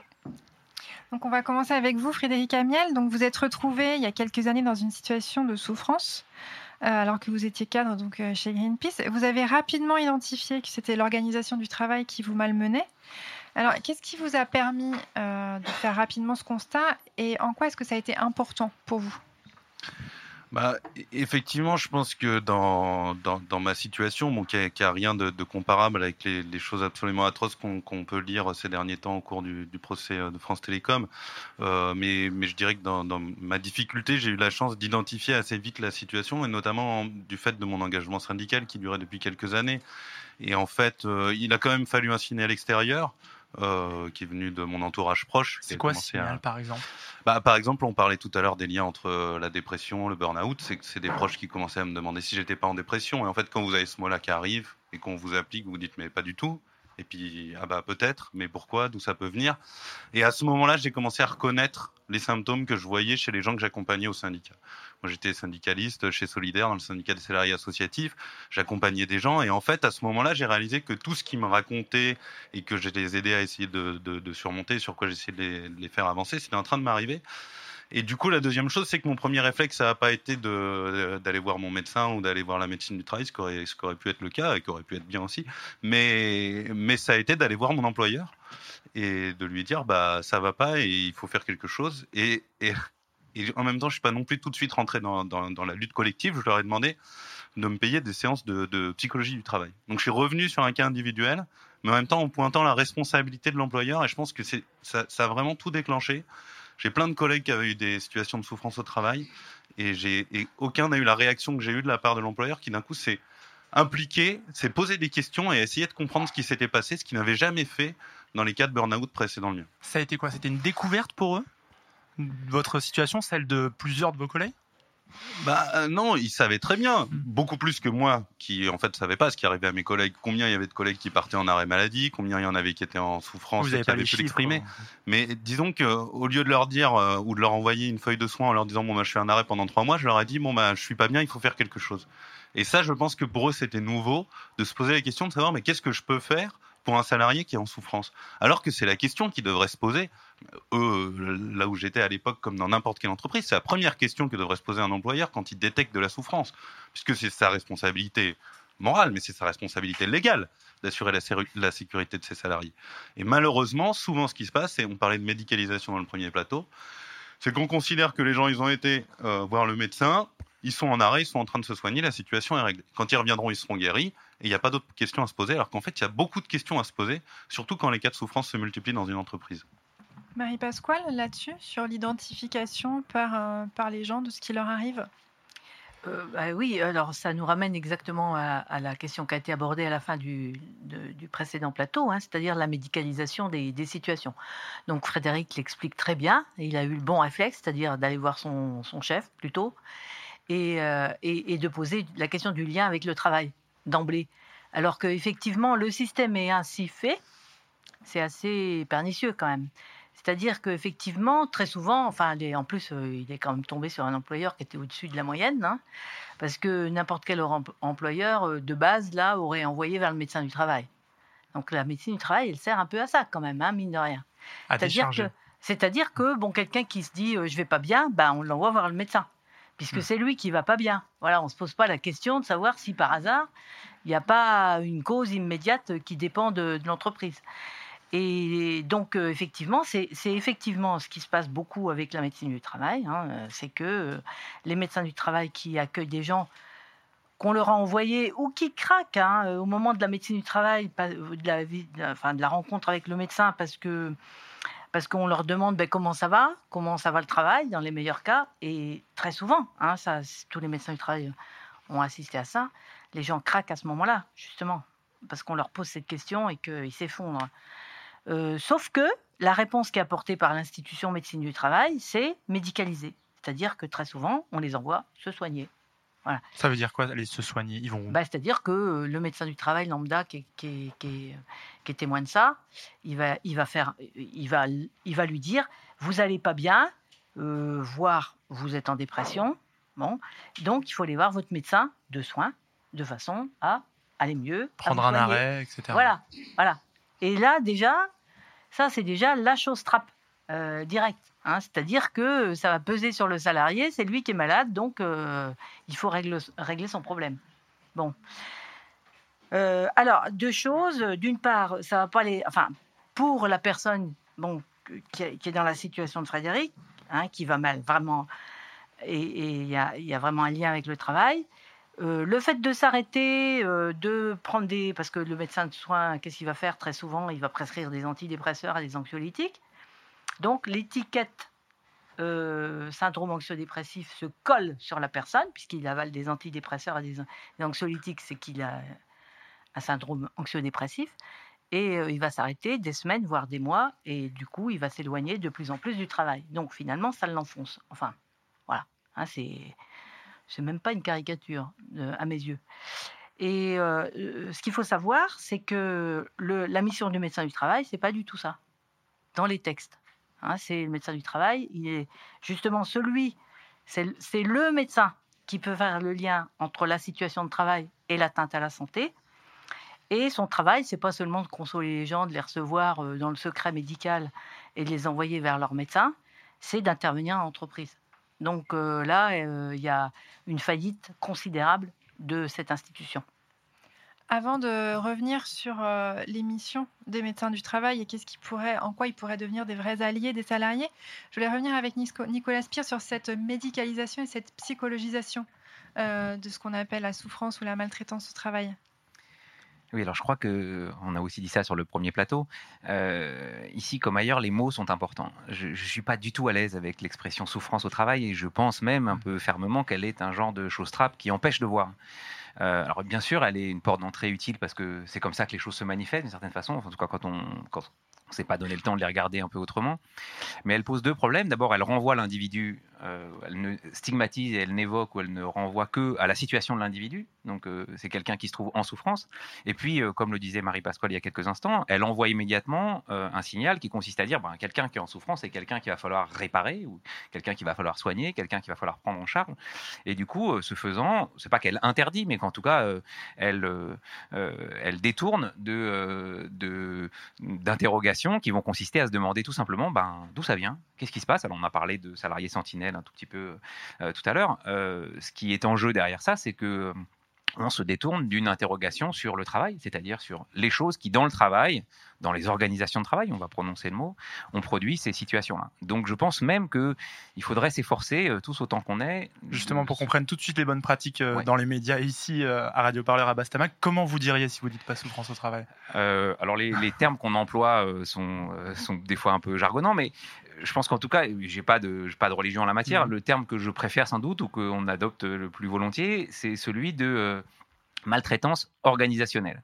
Alors l'expression maltraitance organisationnelle, elle dit d'emblée deux choses. Elle dit d'emblée le fait que euh, on parle d'une situation où il y a bien euh, euh, une cause et un effet, donc il y a quelque chose qui a maltraité le quelqu'un. Et puis elle pointe d'emblée le doigt sur ce qui semble faire un problème, c'est-à-dire l'organisation du travail. Et que derrière cette expression-là, on va trouver des choses qui sont beaucoup plus intéressantes que beaucoup plus intéressantes entre guillemets du point de vue de la compréhension des causes, hein, que la seule logique qui est bien sûr utile, hein, comme dans toute situation de, euh, de risque ou de, de danger avéré. Euh, réparation d'une part, mais s'interroger sur les causes de, de la difficulté devant laquelle on se trouve. Cette maltraitance organisationnelle, pardon, elle, euh, elle apparaît en filigrane dans le, dans le procès. France Télécom, mais au final, le fait que ce soit des personnes finalement physiques qui soient chacune là à la barre, ça, ça, escamote quand même un petit peu cette maltraitance-là. Mmh. Alors ça, ça me fait tenir une position difficile. Il faut, il faut d'une part dire, et commencer par là, et, c'est ce que le, premier plateau a, à juste titre, euh, ce sur quoi il a insisté beaucoup, euh, il faut commencer par dire que c'est important que ce procès ait lieu. C'est important que ces choses-là arrivent sur l'espace public et que ces questions-là soient posées. Euh, c'est important que, du point de vue des victimes, elles, aient l'occasion d'en parler, qu'elles aient l'occasion de demander réparation, avec les limites qui ont été évoquées du point de vue de la situation juridique de l'affaire. c'est important que, d'une certaine façon, les personnes qui individuellement ont été euh, en cause, euh, Monsieur Lombard, Monsieur euh, Vénès, Monsieur, je ne sais plus leur nom, bon bref, peu importe, Barbero, bon bref, soient individuellement mis en cause, mais si on, si on se laisse entre guillemets un tout petit peu aveuglé par ça ou enfermé par ça, on risque de n'y voir que le fait de trois individus. Or, ce qui est en jeu, c'est que, on l'a dit aussi ailleurs, il se joue d'autres choses ailleurs. Euh, et de façon euh, étonnamment similaire, euh, et que les, enjeux de ce qui est en train d'être mis au jour, alors bien sûr, il faut un procès pour que ça ait lieu dans un endroit et que ces choses-là soient dites sur cet endroit. on peut s'interroger sur les conditions qui font qu'à France Télécom, ça s'est accéléré, que effectivement, on l'a dit tout à l'heure, hein, le statut de la fonction publique, on l'a un peu moins dit, mais la très vive et très rapide mutation technologique qu'a conduit l'entreprise, et puis troisièmement, son passage d'une station de monopole à une situation économique de concurrence ouverte, ça fait trois très gros facteurs en même temps sur un laps de temps très très court. Euh, et dans une configuration d'entreprise qui euh, voilà, a donné lieu à cette situation paroxystique. Mais euh, on ne dit pas beaucoup que en 2017, je crois, les chiffres qui circulent, c'est très difficile d'avoir des chiffres, mais dans l'entreprise SNCF, un certain nombre d'organisations syndicales, par exemple, dénombrent une cinquantaine de suicides sur une année. Euh, alors bon, euh, peu importe d'une certaine façon les chiffres, mais les situations de suicide au travail sont très méconnues, très peu euh, investiguées, et, et, de façon plus large, les situations de dysfonctionnement des organisations de travail dans lesquelles notre système productif nous plonge ne sont pas beaucoup interrogées. Alors, on en parlait tout à l'heure aussi dans ce premier plateau. Je vous propose d'écouter maintenant Christophe Dejour. Il est psychiatre, spécialiste des questions de souffrance au travail. Il a témoigné au procès France Télécom et là, on l'écoute. C'est un peu avant, mais il discute un peu de ces sujets. Le grand problème du harcèlement, c'est de sortir de la solitude. Ce sont des gens qui sont très engagés dans le travail. La plupart d'entre eux, c'est des gens qui ont été bien notés avant, bien estimés, bien évalués. Quand tout à coup, ils deviennent victimes du harcèlement, c'est-à-dire qu'ils ils passent en disgrâce, première chose, ils disent, mais qu'est-ce que j'ai fait? Ce qui vient en premier, c'est la culpabilité. Et donc, qu'est-ce que font les gens dans cette situation Ils se tournent vers les autres. Et le deuxième coup que les gens prennent, c'est le fait que les autres ne bougent pas. Ils tournent la tête, ferment les yeux, etc. Et là, euh, ils ne savent plus où ils en sont. On peut se tourner vers le médecin du travail. C'est en tout cas la première chose qu'il faut faire. Mais c'est une tentative. Hein. parce qu'il y a les bons médecins du travail, puis il y a les mauvais médecins du travail. C'est comme partout. Il y a ceux qui sont des collabos de la direction, puis il y a ceux qui sont au service, effectivement, des, des salariés, des malades. Et là, ça peut être une vraie ouverture, parce que si vous avez un médecin du travail qui comprend les choses, euh, vous n'êtes plus tout seul, si vous voulez. après, il y a les consultations spécialisées. Il y a un nombre de consultations qui sont dans un réseau qu'on appelle Souffrance et Travail. Toute une série de consultations en France. Donc là on trouve des spécialistes qui quand même sont non seulement des spécialistes du soin à ceux qui sont victimes de harcèlement, mais qui en plus travaillent en réseau avec des avocats, avec des médecins inspecteurs du travail, des médecins du travail, donc des psychologues et tout ça. Donc on, a- on arrive à avoir une prise en charge qui est plus, nourrie. Voilà. Et puis après, il y a, il y a le, le recours au, juri, au juriste, c'est-à-dire à l'avocat. Nicolas Spire évoquait l'importance d'interroger le travail. Vous l'évoquiez aussi un petit peu son avant son intervention à Marie Pasquale. Comment est-ce que le médecin du travail il peut aider justement le, le salarié à, à interroger le travail? Alors, euh, effectivement, le médecin du travail, il va aider d'une façon euh, qui peut être très efficace la personne à faire la part des choses, c'est-à-dire à sortir de la culpabilité, du, fait de, se sentir euh, euh, abandonné, nul, pas à la hauteur, etc. Puisque c'est quand même les processus qui conduisent à la dépression, etc. Bon, ça c'est une chose, c'est ce que les médecins du travail appellent la clinique du travail, c'est-à-dire aider la personne à cheminer dans la compréhension de ce qui lui arrive. Bon. La question, c'est après, qu'est-ce qui se passe? C'est-à-dire que là, ce qu'il faudrait, enfin, ce sur quoi moi j'ai envie d'insister, c'est que euh, les personnes qui vont être en grande difficulté, bien entendu, qu'il faut qu'elles soient prises en charge, euh, des fois avec une psychothérapie, avec un arrêt maladie, souvent, etc. Bon.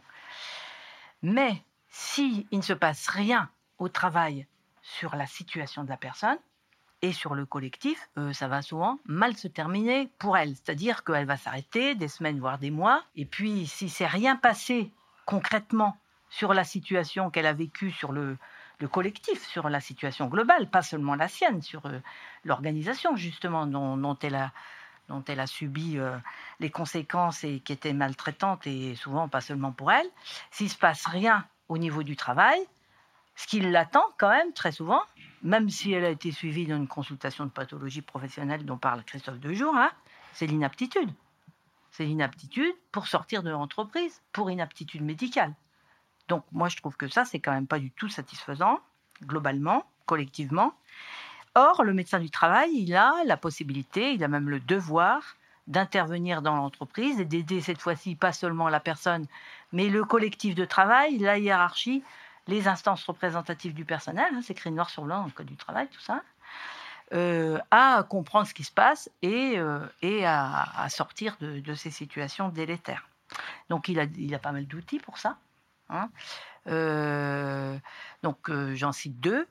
Enfin, il y en a plus que ça, mais bon, la fiche d'entreprise, qui est le document officiel qu'il doit rendre à l'entreprise dans lequel il va recenser avec ses collègues de l'équipe pluridisciplinaire de santé au travail les risques auxquels sont exposés les salariés, hein, pas un salarié individuel, les salariés.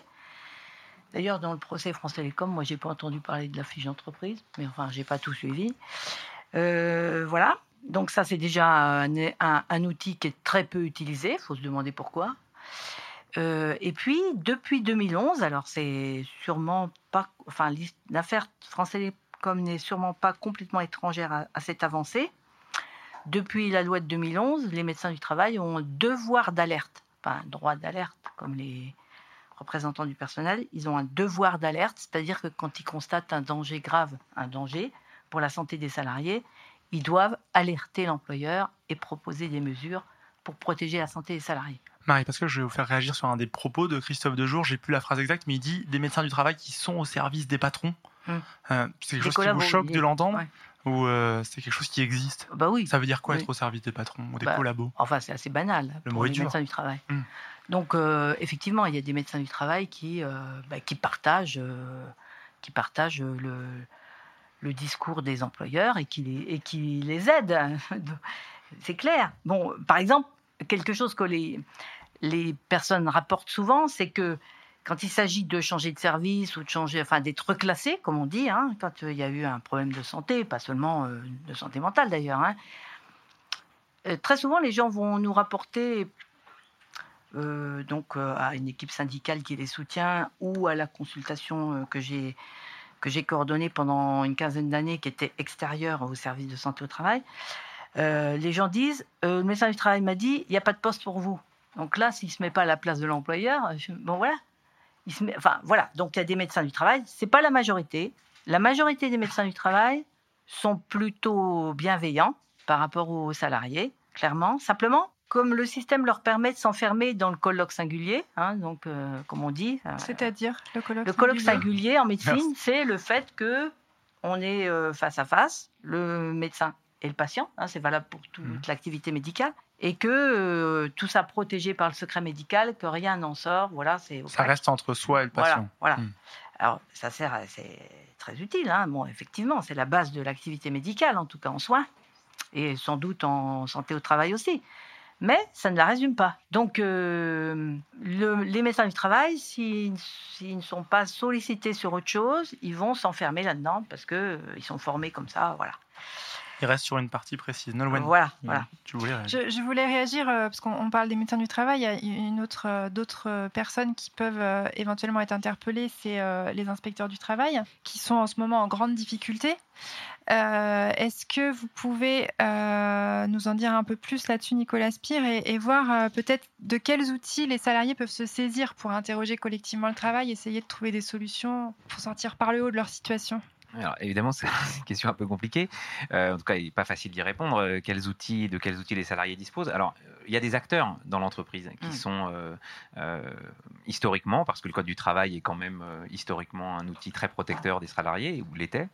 Donc, il y a un certain nombre d'acteurs. Le médecin du travail, on vient d'en parler, mais qui se trouve dans cette position ambiguë et, et- et dans cette difficulté du, de la situation individuelle et de, du secret médical, qui oblige le médecin, en quelque sorte, d'une part, à devoir se sortir des cas individuels auxquels il a affaire, et d'autre part, de porter une certaine forme de parole, qui est en même temps euh, bridée par ce euh, devoir de secret, euh, auprès de l'employeur, avec euh, un pouvoir ou une efficacité qui est toute relative, puisque euh, la seule chose en fait que le médecin a comme pouvoir, en dehors de ce que Marie-Pasquale évoquait sur la question de l'inaptitude, la protection ultime du salarié, c'est finalement de dire les choses. Et en fait, l'enjeu essentiel de tout cela, de tout ce dont on parle, c'est euh, d'arriver à ce que ces choses-là soient dites. Euh, euh, on dit euh, des fois, pour expliquer que ce qu'on fait quand on, quand on parle de cette nécessité de parler du travail ou de mettre les choses sur la table, que les vampires ont horreur de la lumière, ça marche un peu comme ça. Quoi. Plus les choses sont cachées et, plus elles peuvent perdurer. Et donc, quand un individu se trouve en situation de difficulté, bah, si la solution c'est qu'il finisse en inaptitude et qu'il sorte de l'entreprise, bah, la chose demeure cachée et elle n'est pas mise sur le devant de la scène. L'inspecteur du travail, il a cette, ce pouvoir, alors, malgré toutes les difficultés, qui est donc un second acteur auquel euh, le, le- euh, le- la profession est aujourd'hui euh, euh, mise en difficulté, mais lui, il a ce pouvoir de pouvoir s'adresser à l'employeur, de pouvoir publiquement, en tout cas, poursuivre l'employeur, le mettre en demeure d'un certain nombre de choses, etc. Et il est un recours pour les salariés, mais il a un recours qui est très extérieur à l'entreprise et qui est surtout très très rare au sens où, alors je n'ai plus tout à fait en tête les chiffres, mais un inspecteur du travail a, je crois, quelque chose comme 10 000 entreprises. C'est l'ordre de grandeur qu'il couvrir. faut avoir en terre. À couvrir. Ouais, énorme. on imagine qu'un salarié qui vient le voir, euh, oui, mais en même temps, euh, voilà. euh, donc on est sur des dispositifs qui sont très lourds. Donc évidemment, il reste d'autres pistes et d'autres logiques. La première d'entre elles est quand même très historique et c'est l'organisation syndicale. Mais c'est aussi une question cruciale pour les organisations syndicales. de, on parlait tout à l'heure de, je ne sais plus à quelle occasion quelqu'un a parlé de conversion culturelle. Oui, oui, il y a aussi cette conversion culturelle à faire dans les organisations syndicales. Elle est en cours, à bien des égards, qui consiste à faire de l'organisation syndicale un vecteur possible de ce discours sur le travail. Traditionnellement, pour le dire très vite, hein, les syndicats s'occupent de l'emploi et du salaire. Euh, la crise. Depuis les années 70, a porté les questions de chômage évidemment sur le devant de la scène. Donc la protection des emplois dans l'entreprise comme mission première en quelque sorte des organisations syndicales. Elle est venue redoubler bah, la mission de maintien du pouvoir d'achat ou d'augmentation des salaires, etc. Et la question du travail, elle est restée un tout petit peu euh, souterraine pendant longtemps. Et, euh, ben, l'occasion du procès France Télécom, c'est aussi de mettre ça sur la table et de montrer que euh, ben, un certain nombre d'organisations syndicales ont aussi porté ces questions-là. Et évidemment, il est du devoir de l'organisation syndicale dans ce type de contexte de porter les questions du travail sur, euh, sur la scène et de les mettre au cœur des échanges avec l'employeur, avec un certain nombre de contraintes euh, dont il faudrait sans doute parler. Euh, je voulais très rapidement, je vais, je vais exposer un peu le temps, mais je suis à fond. Euh, Christophe Dejour, il évoque un deuxième chose que je voulais très vite vous faire réagir là-dessus. que il parle du deuxième coup que reçoivent les victimes de harcèlement. Ils s'aperçoivent qu'ils voilà, ils sont mis en disgrâce, etc. Ils se tournent vers leurs collègues et personne ne bouge. Et ils le racontent. Frédéric Hamel, est-ce que c'est quelque chose, vous, quand vous avez aperçu que vous étiez en souffrance, vous en avez parlé aux autres et ça n'a pas bougé parce que soit il y a forcément de la peur, soit il y a aussi une forme de stupeur quelque part bah euh, justement non et en fait c'est peut-être aussi là que j'ai que moi j'ai eu de la chance. Mmh. ce que j'ai raconté tout à l'heure, on avait l'impression que tout s'est passé entre moi et l'employeur, mais Mmh. il faut rendre justice à, aux représentantes du personnel et notamment du CHSCT de Greenpeace à l'époque, qui quand elles ont vu ma situation, en fait, euh, ont décidé d'intervenir parce que c'était le troisième cas qu'elles identifiaient dans le même trimestre. Et donc elles ont décidé d'adresser un courrier à l'employeur pour récapituler euh, l'ensemble des cas, les similitudes entre ces trois cas-là, et du coup la, possibilité qu'il y ait un problème organisationnel, etc. Donc euh, en ce sens, je pense que ça a été très utile pour faire, euh, pour faire réagir l'employeur. Mais par contre, de mon expérience syndicale, c'est clair que ce, deuxième, coup, on le retrouve très souvent. Et ça rejoint ce qu'on disait tout à l'heure sur la nature de ces salariés qui sont les premières victimes. On dit qu'ils sont très impliqués. Je pense que c'est aussi des gens qui sont très bons dans leur métier qui comprennent les implications des transformations de l'entreprise sur la qualité de leur travail et le fait que ça va dégrader la qualité de leur travail. Et c'est pour ça qu'ils alertent. Et c'est parce que c'est ces pionniers, ces sentinelles, etc., aussi qui se retrouvent parfois isolés en première ligne et que quand ils se tournent vers les autres employés qui sont peut-être un peu moins impliqués, euh, peut-être euh, un peu moins prêts à prendre des risques euh, et à s'impliquer pour défendre leur métier, parfois ils se retrouvent isolés et ça peut être très difficile. Allez, on va attaquer la dernière partie de cette première émission Bastamag Radio Parleur dédiée au procès France Télécom. C'est dans quelques instants, mais d'abord ce morceau de monsieur Henri Salvador. Il l'affirmait haut et fort le travail, c'est la santé. Le travail, c'est la santé. Rien faire, c'est la conserver. Les prisonniers du font pas de vieux os. Ces gens qui courent au grand galop, en auto, métro ou vélo, vont-ils voir un film rigolo? Mais non, ils vont à leur boulot. Le travail, c'est la santé. Rien faire, c'est la conserver. Les prisonniers du boulot font pas de vieux os. Ils bossent 11 mois pour les vacances et sont crevés quand elles commencent. Un mois plus tard, ils sont costauds. Mais faut reprendre le boulot. Et tous ensemble Le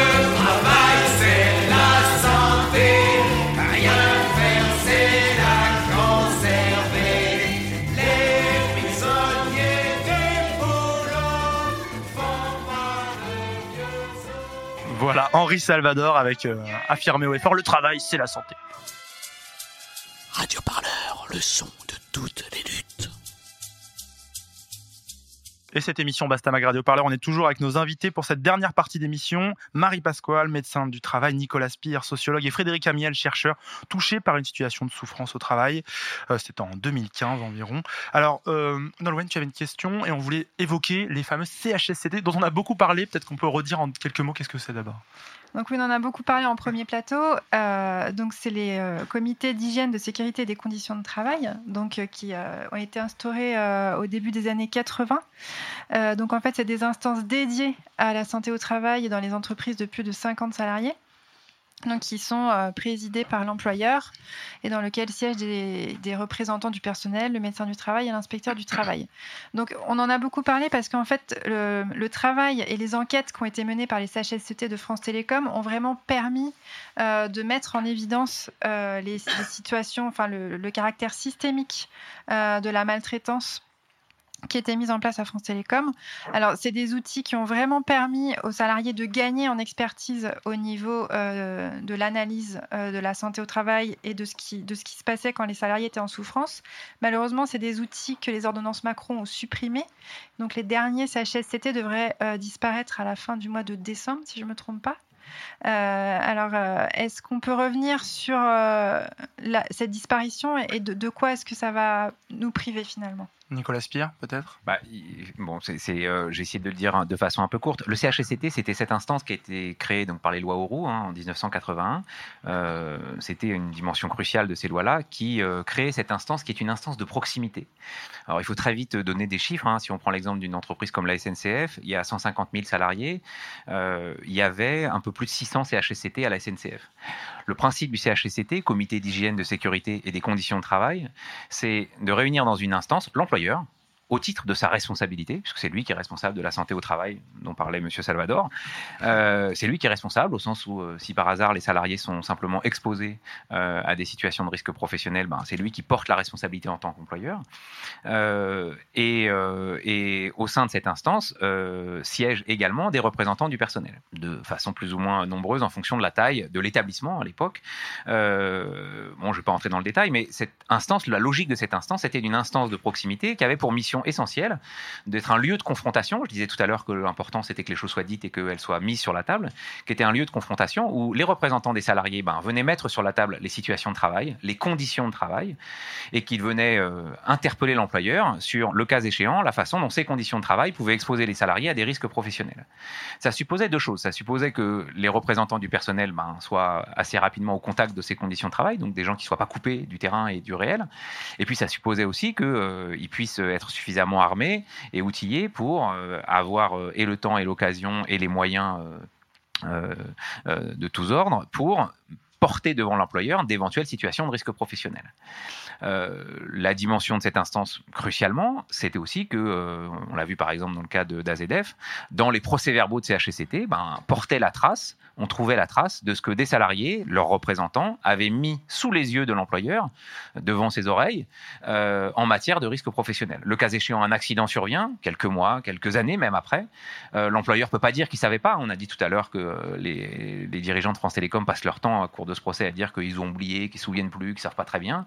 Il y a un certain nombre d'éléments matériels, comme des procès-verbaux de CHSCT. Alors ils n'en ont pas présidé beaucoup parce qu'ils étaient très hauts dans l'entreprise, mais enfin ils ont quand même été destinataires d'un certain nombre de documents, des rapports d'expertise que les CHSCT faisait, qui porte devant les yeux de l'employeur ces situations de risque professionnel. Et à partir de ce moment-là, ben, la responsabilité de l'employeur est engagée.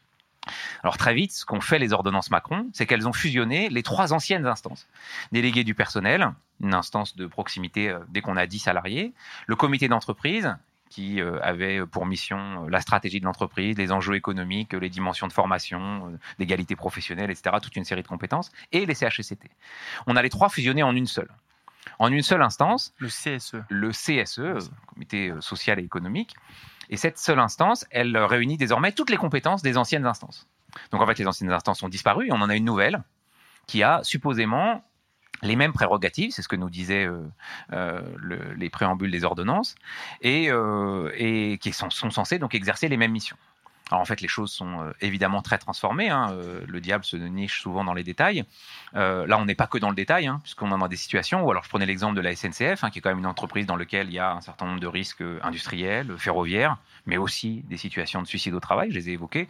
Donc de manière plus générale, des situations dans lesquelles les organisations de travail qui sont en train de se tendre, parce que tiens, tiens, la SNCF, ancien service public, est en train de s'ouvrir à la concurrence et que les organisations de travail à la SNCF se mettent en ordre de mmh. bataille, tiens, tiens, comme certaines autres entreprises au début des années 2000 pour faire advenir un certain nombre d'organisations rentables, efficaces, euh, qui euh, se détournent des missions de service public pour euh, mettre en avant d'autres missions, qui brouillent les collectifs de travail, qui cassent les métiers, etc., etc. Et donc là, il y a dans la SNCF, c'est moins que ça. C'est 33 CSE. il y a plus de 600 CHSCT et il y a 33 CSE. 33 CSE avec euh, des missions qui euh, vont de euh, celle du conducteur à celle du contrôleur, en passant par celui qui est sur les voies, en passant par celui qui répare les caténaires. Et donc, on imagine bien que dans une instance, même si elle se réunissait une fois par semaine, on a quatre réunions minimales par an hein, dans, le, euh, dans les nouvelles ordonnances, même si on se réunissait une fois par semaine. Il est jamais temps, il est jamais suffisamment de moyens pour pouvoir discuter effectivement du travail et ramener sous euh, les yeux de l'employeur dont je parlais tout à l'heure toutes les choses qu'une activité aussi complexe que celle de la variété des métiers de la SNCF pose. En fait, tout simplement en termes d'effectifs, on a beaucoup moins de gens qui se consacrent, au moins une partie de leur travail, à s'intéresser, à représenter les salariés. Alors, on a beaucoup moins de représentants du personnel. Euh, le, si, on, si on fait justice aux arguments du gouvernement, ils ont plus d'heures de décharge. Donc, ils ont plus d'heures, supposément, pour, euh, euh, que les anciens. Alors, quand on fait les calculs, en fait, c'est évidemment pas tout à fait vrai. Euh, ce qu'il faut dire, en fait, c'est que si on veut être tout à fait conséquent, c'est que la loi a le mérite d'imposer des CSE dans des entreprises de moins de 50 salariés. Donc, dans un certain nombre de très petites entreprises ou de petites entreprises, on voit advenir une instance de représentation du personnel, alors qui est faible, hein, mais euh, euh, qui euh, néanmoins n'existait pas auparavant. Et puis, euh, dans les grandes entreprises, par contre, hein, je redonnais l'exemple de la SNCF, alors, des 10 salariés, il y a un représentant du personnel. Donc, on, se dit un représentant du personnel pour 10 salariés. Bah, si je reprends l'exemple de la SNCF et de mes 150 000 salariés, dans les très grandes entreprises, l'arrivée des CSE est une véritable catastrophe en termes de moyens de représentation, euh, puisque si on fait la moyenne des 33, on tombe sur un pour, euh, je ne sais plus, j'avais fait les calculs, mais c'est quelque chose comme 5000 salariés. Donc, on a des situations où euh, le représentant du personnel est censé représenter 5000 de ses collègues, euh, avec euh, des situations, enfin le CSE est censé représenter 5000 collègues, avec des situations de travail qui sont extraordinairement diverses et du coup des moyens de- d'investigation et de mise au jour des, des éventuelles situations de travail qui sont dramatiques. Vous, vous évoquiez le, le- le fait que finalement il y aura des CSE dans les plus petites entreprises. Est-ce qu'il y a quand même des possibilités pour les salariés? On en avait parlé ensemble aussi, Marie Pasquale, euh, quand on avait préparé cette émission, euh, des possibilités pour les salariés de se saisir de ces questions de santé au travail, pour les, pour les salariés et pour les syndicats, qui, qui permettraient de continuer à dire les situations? Bah, C'est-à-dire que, bon, euh, le constat quand même majeur, c'est celui que vient de faire euh, Nicolas Spire. hein. C'est-à-dire qu'il y a un effondrement des moyens. hein. Euh, on va s'en apercevoir. Déjà que c'était quand même très difficile de, remplir toutes ces missions-là, pour plein de raisons. hein. L'insuffisance de formation, la, complexité des situations. Donc là, là, effectivement, on peut être très pessimiste. Bon, alors, si on est, si quand même on ne baisse pas les bras, euh, et que pas mal. Et oui, voilà, et que et qu'on y croit et que et qu'on va tout faire pour que pour pour résister. euh, la solution, enfin, ce qu'il faut soutenir absolument, c'est euh, c'est le collectif, c'est-à-dire l'organisation syndicale au plus près du terrain, pour, pour, pour tenir. Bon, parce que quand même, il reste dans le code du travail des outils qui ne sont pas utilisés. Et avant qu'on les supprime, ça serait bien quand même euh, d'en prendre conscience et puis, euh, et puis de, de s'en servir. Par Vous exemple, avez un exemple Ouais, j'allais vous dire. oui, par exemple, concernant bah, ce que je connais, c'est-à-dire les services de santé au travail, euh, euh, qu'est-ce qui se passe? Euh, Là aussi, les choses ont été profondément modifiées par la loi travail, dans la mesure où euh, l'espacement des visites médicales hein, ou des, entretiens en santé au travail, comme on dit maintenant, c'est fortement étiré, hein, puisque maintenant, finalement, pour quelqu'un qui n'a pas de risque particulier, il peut très bien être convoqué à un entretien de santé au travail que tous les cinq ans. Alors on peut trouver que c'est dommage, tout ça, on peut toute une discussion autour de ça, hein, bon. Euh, mais en contrepartie, le texte dit et insiste sur le fait que tout salarié peut à tout moment rencontrer le médecin du travail. S'il a quelque chose à lui dire, quoi que ce soit. C'est à lui Donc, de prendre la décision. Voilà. Bon, si on veut être optimiste, et bon, là-dessus, je me force pas, je pense que c'est plutôt mieux qu'on rencontre le médecin du travail quand on a quelque chose à lui dire, plutôt parce que euh, parce qu'on est euh, convoqué d'une façon systématique, routinière, etc. Donc, parce que les questions de santé au travail, quand même, elles sont très présentes dans la, sur le terrain. Hein, y a, même quand il n'y a pas de délégué, euh, quand il n'y a pas de syndicat, les gens ils, sont, ils savent très bien qu'ils n'en peuvent plus. Soit des TMS, soit euh, une Les mauvaise TMS, troubles troubles musculo-squelettiques. musculo-squelettiques. Hein. donc, euh, dos, si on prend par bras, exemple les, les aides-soignantes en EHPAD, bah, elles n'ont pas besoin des- du personnel ni quoi que ce soit pour savoir qu'elles s'esquintent les, les coudes, les épaules, le dos. Et, bon. bon, tout le monde le sait. euh, bon, alors, euh, donc, euh, simplement, il faut que, euh, par exemple, sur ces questions-là, les salariés sachent qu'il faut qu'ils sollicitent leur médecin du travail parce que le boulot du médecin du travail, c'est d'intervenir pour améliorer les conditions de travail.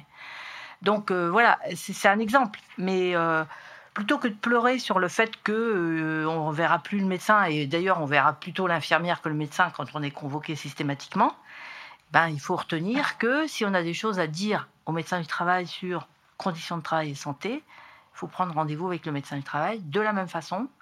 Une équipe syndicale ou une équipe de représentants du personnel peut et doit, à mon avis, solliciter le médecin du travail, est qualité représentant du personnel sur la problématique de santé au travail dans leur entreprise, dans leur service, euh, etc. Nicolas Spire, en quelques mots, vous voulez réagir? Euh, oui, sur, le, sur ce qui reste et sur les outils. Euh, D'abord, enfin, souligner que l'un des problèmes du CSE, je l'ai un tout petit peu évoqué tout à l'heure, c'est le fait que les représentants du personnel vont se trouver à la tête, enfin, se trouvent déjà, pour ceux qui sont déjà passés, entre guillemets, euh, à la tête de toute une série de questions et qui sont d'une certaine façon, d'ores et déjà, notamment dans les grandes entreprises, noyées sous les questions de, d'enjeux économiques, de nouveaux projets, de réorganisation, de changement de métier, de nouveaux outils, de, de nouvelles formations, de toutes ces choses sur lesquelles il faut qu'ils se penchent pour émettre des avis, éventuellement contrer l'employeur, faire savoir des choses, etc.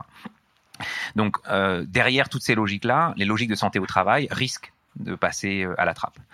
Euh, j'ai envie de dire d'une certaine façon, c'est ma manière d'être optimiste, que euh, indéniablement en tout cas, le gouvernement au travers de ses ordonnances, l'ordonnance Macron, euh, s'est efforcé de d'évincer ou d'écarter les questions de santé au travail. La disparition des CHSCT en est le premier symptôme, mais que comme souvent, quand on évince ces questions-là par la porte, elles reviennent et par la fenêtre. Si on reprend la même métaphore que celle qui a été évoquée en commençant cette émission, elles reviendront par la fenêtre, c'est-à-dire que évidemment hélas, en matière de santé publique, on va y perdre, mais les choses vont continuer à se dégrader dans les entreprises parce que les organisations de travail ne changent pas. Et que euh, sous la pression du réel, ben, d'abord, on peut faire confiance aux organisations syndicales, aux représentants du personnel pour porter ces questions-là devant le CSE. Ça reste une instance, ça reste un endroit dans lequel il y a des procès-verbaux, ça reste une instance pour lequel plusieurs accords sont possibles et plusieurs négociations de moyens sont possibles. Il appartient aux organisations syndicales de les négocier pour qu'ils aient le plus de moyens possibles pour porter ces questions-là. Euh, le droit à l'expertise en est un et, euh, il est encore très largement sous-utilisé, y compris par les nouveaux CSE. Alors pour rappel, l'expertise, c'est le droit pour les représentants du personnel de faire appel à un cabinet extérieur qui vient dire euh, conjointement aux représentants du personnel ce que sont les conditions de travail, qui vient faire des analyses, qui vient faire des entretiens et qui vient dire ce que sont les conditions de travail et les éventuelles situations de risque professionnel. Ça, c'est aussi un outil qui perdure, qui persiste, qui est très largement attaqué. Je ne vais pas rentrer dans le détail par les ordonnances, mais c'est un outil qui persiste. Et puis, de manière plus générale, ben, l'activité syndicale qui va devoir, dans les années qui viennent, plus que jamais, faire des enquêtes, euh, éventuellement mobiliser des salariés, pourquoi pas autour de grèves. Euh, quand on fait la grève, euh, c'est certes important, les revendications et ce qu'on gagne éventuellement à la fin, mais ce qui est aussi important dans le moment de la grève, c'est le moment où des salariés parlent. Et en fait, pendant la grève, les salariés parlent du travail. Ça libère une parole. Et ça libère aussi une parole. Et cet enjeu de la parole sur le travail, ben oui, c'est toutes ces choses-là euh, qu'il va falloir faire advenir euh, demain. Parfait, merci beaucoup. Merci Frédéric Amiel, merci Marie Pasquale et Nicolas Spire d'avoir été avec nous ce soir pour Radio Parleur et Bastamag. On est toujours à la gare XP dans le 19e arrondissement. Alors, avant de se quitter, y a-t-il quelques questions dans le public? Pas obligé. Ah, une question là-bas. Une jeune fille. Bonsoir. Euh, alors, j'avais une question peut-être qui n'est pas exactement, enfin, qui ouvre un peu. Euh, vous n'avez pas du tout parlé, à moins que j'ai été, euh, de, de, de, des situations des, gens qui sont dans des entreprises où il n'y a pas de CHSCT ou de CSE, enfin, dans les petites entreprises, ou alors de toutes les personnes qui sont auto-entrepreneurs ou indépendants, enfin bref, et qui du coup n'ont pas accès à des, à des structures, à des bref, à, des instants des délégués du personnel qui leur permettent éventuellement de, faire remonter des, cas de, de, souffrance au travail ou de maltraitance organisationnelle.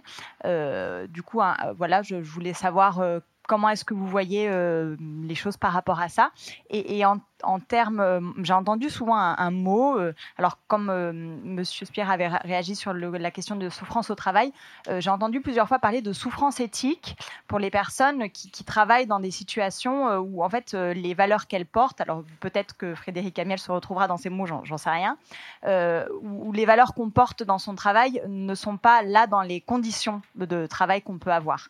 Et il y a un décalage entre les valeurs qu'on est censé porter, peut-être que les fonctionnaires aussi se retrouvent dans des choses comme ça, et les conditions de travail qu'on qu a et qu'on subit.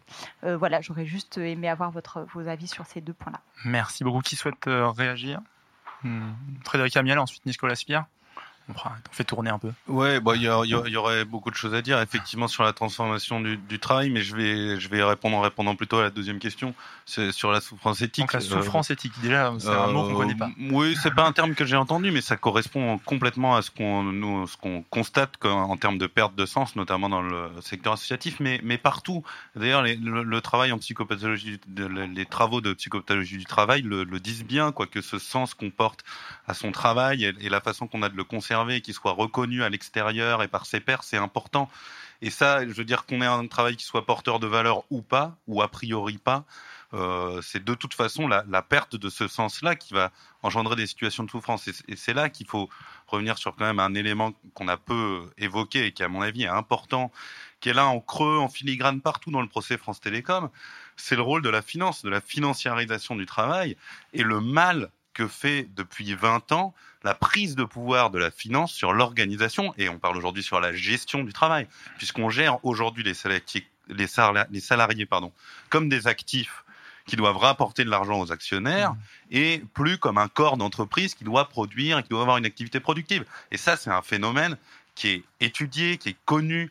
On en, on en sait les ressorts. C'est l'arrivée de l'assurance privée dans le secteur de la santé, dans le secteur des retraites. C'est la nécessité de rapporter des dividendes pour financer les fonds de dotation qui entraîne cette prise de pouvoir des actionnaires sur la gestion des entreprises. Et à mon sens, on peut bien sûr mettre beaucoup d'énergie à devenir des spécialistes de la question de souffrance au travail, mais comme disait le camarade du premier plateau, au final, est-ce qu'on n'est pas en train de se perdre dans des problèmes techniques alors que, à force de négocier la taille de la chaîne, on perd de vue que la réalité, c'est qu'on est enchaîné à ce système salarial, qu'on soit aujourd'hui dans une association ou à France Télécom ou chez Total ou chez Renault, et que tant qu'on se sortira pas de ce système d'exploitation où on vend sa force de travail à des gens qui ont plus de pognon que nous, on sortira pas de la souffrance que ça crée d'être obligé de vendre sa force de travail à quelqu'un qui a de l'argent qu'il n'a pas mérité. Ensuite, sur la question euh, des auto-entrepreneurs, des toutes petites entreprises, etc., euh, vous souhaitiez réagir Oui, on, a parlé, mais plus précisément, comment on fait Bah, c'est ce que vient de dire Frédéric. Mmh, hein, vas-y. euh, les auto-entrepreneurs, c'est est la, conséquence de, de ce qu'il a décrit. Hmm. Hein, donc, euh, bah, effectivement, c'est- je pense qu'il faut, il faut vraiment monter d'un cran dans, dans, dans la, dans la lutte, en fait. Hein. C'est que il faut que les gens prennent. Et c'est quand même un petit peu ce qui, s'est- ce qui est en train de se passer hein, euh, avec le mouvement des Gilets jaunes, etc. Prendre conscience du système dans lequel on est, qui broie tout et dont on ne veut pas finalement. Donc, euh, je pense que alors ça, c'est une question euh, pour les organisations syndicales et pour, euh, enfin, la vraie solution, c'est de monter le débat général à ce niveau-là, parce que sinon, on va bricoler. Bon, bien sûr, on fait des petites choses, mais, mais voilà. Et c'est pour ça que la question, je me permets quand même de faire une petite petite euh, cursive là-dedans. La question du travail central euh, dans lequel on se construit, etc., ça mériterait un bon petit débat quand même. hein. Et dans les, dans les générations jeunes, euh, quelque chose qui, qui, donne un peu d'espoir, c'est qu'il y a quand même beaucoup d'individus qui remettent ça en cause, qui choisissent un autre mode de fonctionnement et qui, qui traitent la question du travail complètement différemment de même ce qu'on a entendu ce soir. Et enfin, moi, je pense que la, la solution, c'est ça. La sortie, c'est ça, hein, franchement. Euh, oui, juste deux petites choses. Euh, la première, c'est effectivement, je, souscris absolument à tout ce qui a été rappelé. Euh, ça vaut pour les risques psychosociaux, ça vaut aussi sur euh, la façon dont on peut euh, comprendre aussi le procès France Télécom. Et ce que je disais tout à l'heure quand je disais que il fallait aussi savoir tenir autre chose que la simple éventuelle faute des trois dirigeants qui sont qui sont là dans le box des prévenus, et que on a affaire à une mutation du système productif qui a donné lieu à des mutations de l'entreprise, qui donne lieu à des mutations de l'organisation du travail à des échelles aussi bien des grandes entreprises que euh, l'apparition de ces nouveaux modèles, de ces nouveaux modes d'exploitation, on va dire les choses comme elles sont, euh, qui sont euh, celles de l'auto-entrepreneur. L'autre, vecteur de tout ça, c'est aussi que les choses soient dites pour ce qu'elles sont. hein. Je, partage assez ce qui a été dit. hein. Quand, on, passe son temps à dire que dans les entreprises, tout l'enjeu, c'est la question du dialogue social ou de partenaires sociaux, ou choses comme ça, le monde de l'entreprise et le monde du travail en général n'est pas un monde d'ego. Et donc, c'est pas un monde où la seule question est la question du dialogue. La question, c'est aussi, je disais disait que les vampires avaient horreur de la lumière, qu'on dise en pleine lumière que oui, le monde du travail, c'est d'abord un lieu où euh, il y a un conflit d'intérêts Mhm. entre des représentants des salariés ou des salariés et, euh, et des patrons, appelons-les comme ça, euh, qui euh, détiennent euh, le capital ou en tout cas qui en sont euh, l'incarnation et qui instruisent ce faisant un conflit d'intérêts. Euh, c'est comme ça que Marx analysait les choses et de ce point de vue-là, on n'a pas fait mieux depuis, euh, qui joue des choses dans le monde du travail sur ce terrain du conflit. Et tout l'enjeu de la politique depuis euh, une trentaine d'années, c'est de passer sous silence cette, cette situation Absolument. de conflit. Et les, les mots qu'on emploie, dialogue social, partenaires sociaux et tout, en sont un exemple. Un tout petit mot sur la souffrance éthique parce qu'on n'a pas répondu sur cette question-là.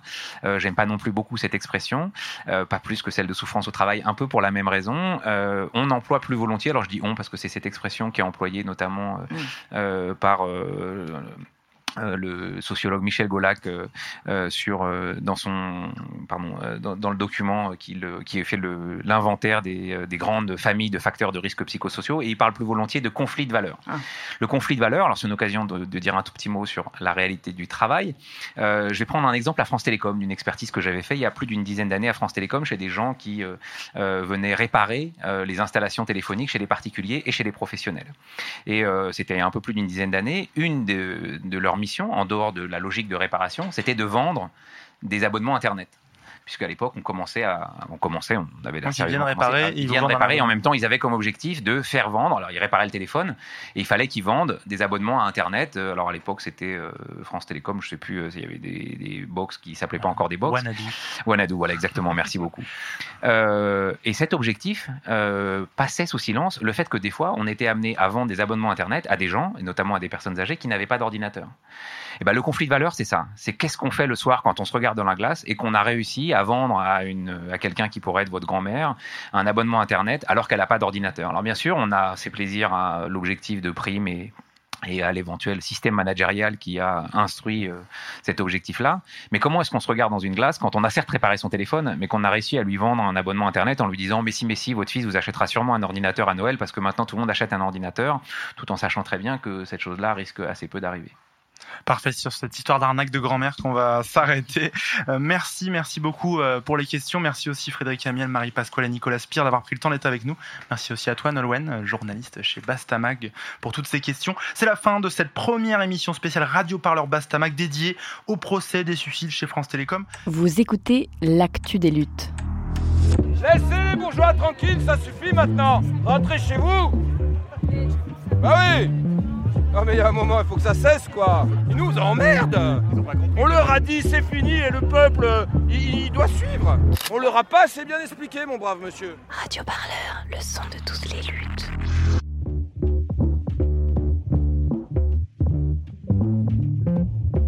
Voilà, c'était le premier épisode de notre série de trois émissions spéciales enregistrées en 2019 pendant le premier procès de l'affaire France Télécom.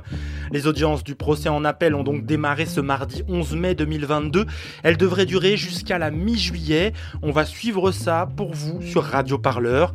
En attendant, vous retrouvez les deux autres podcasts de cette série exclusive en cliquant dans la description de ce podcast ou en allant sur notre site radioparleur.net. J'en profite aussi pour remercier le syndicat Sud Solidaire qui nous avait proposé en 2019 de suivre ce procès et Basta qui nous accordait alors la et Basta qui nous accordait alors pour la première fois sa confiance et qui est maintenant devenu un partenaire régulier du son de toutes les luttes. Vous la retrouvez dans nos podcasts Hexagone ou encore dans Penser les luttes. Quant à moi, je vous ret- de mon côté, je vous retrouve la semaine prochaine pour un nouvel épisode de l'Actu des luttes. D'ici là, n'oubliez pas, sans vous, pas de radio parleur. Alors, payez-nous peut-être un café simplement, faites un don sur radioparleur.net. C'est simple, rapide et ça vous assure une information garantie sans sponsor bizarre et sans milliardaire aux manettes. À la prochaine, bonne semaine, salut.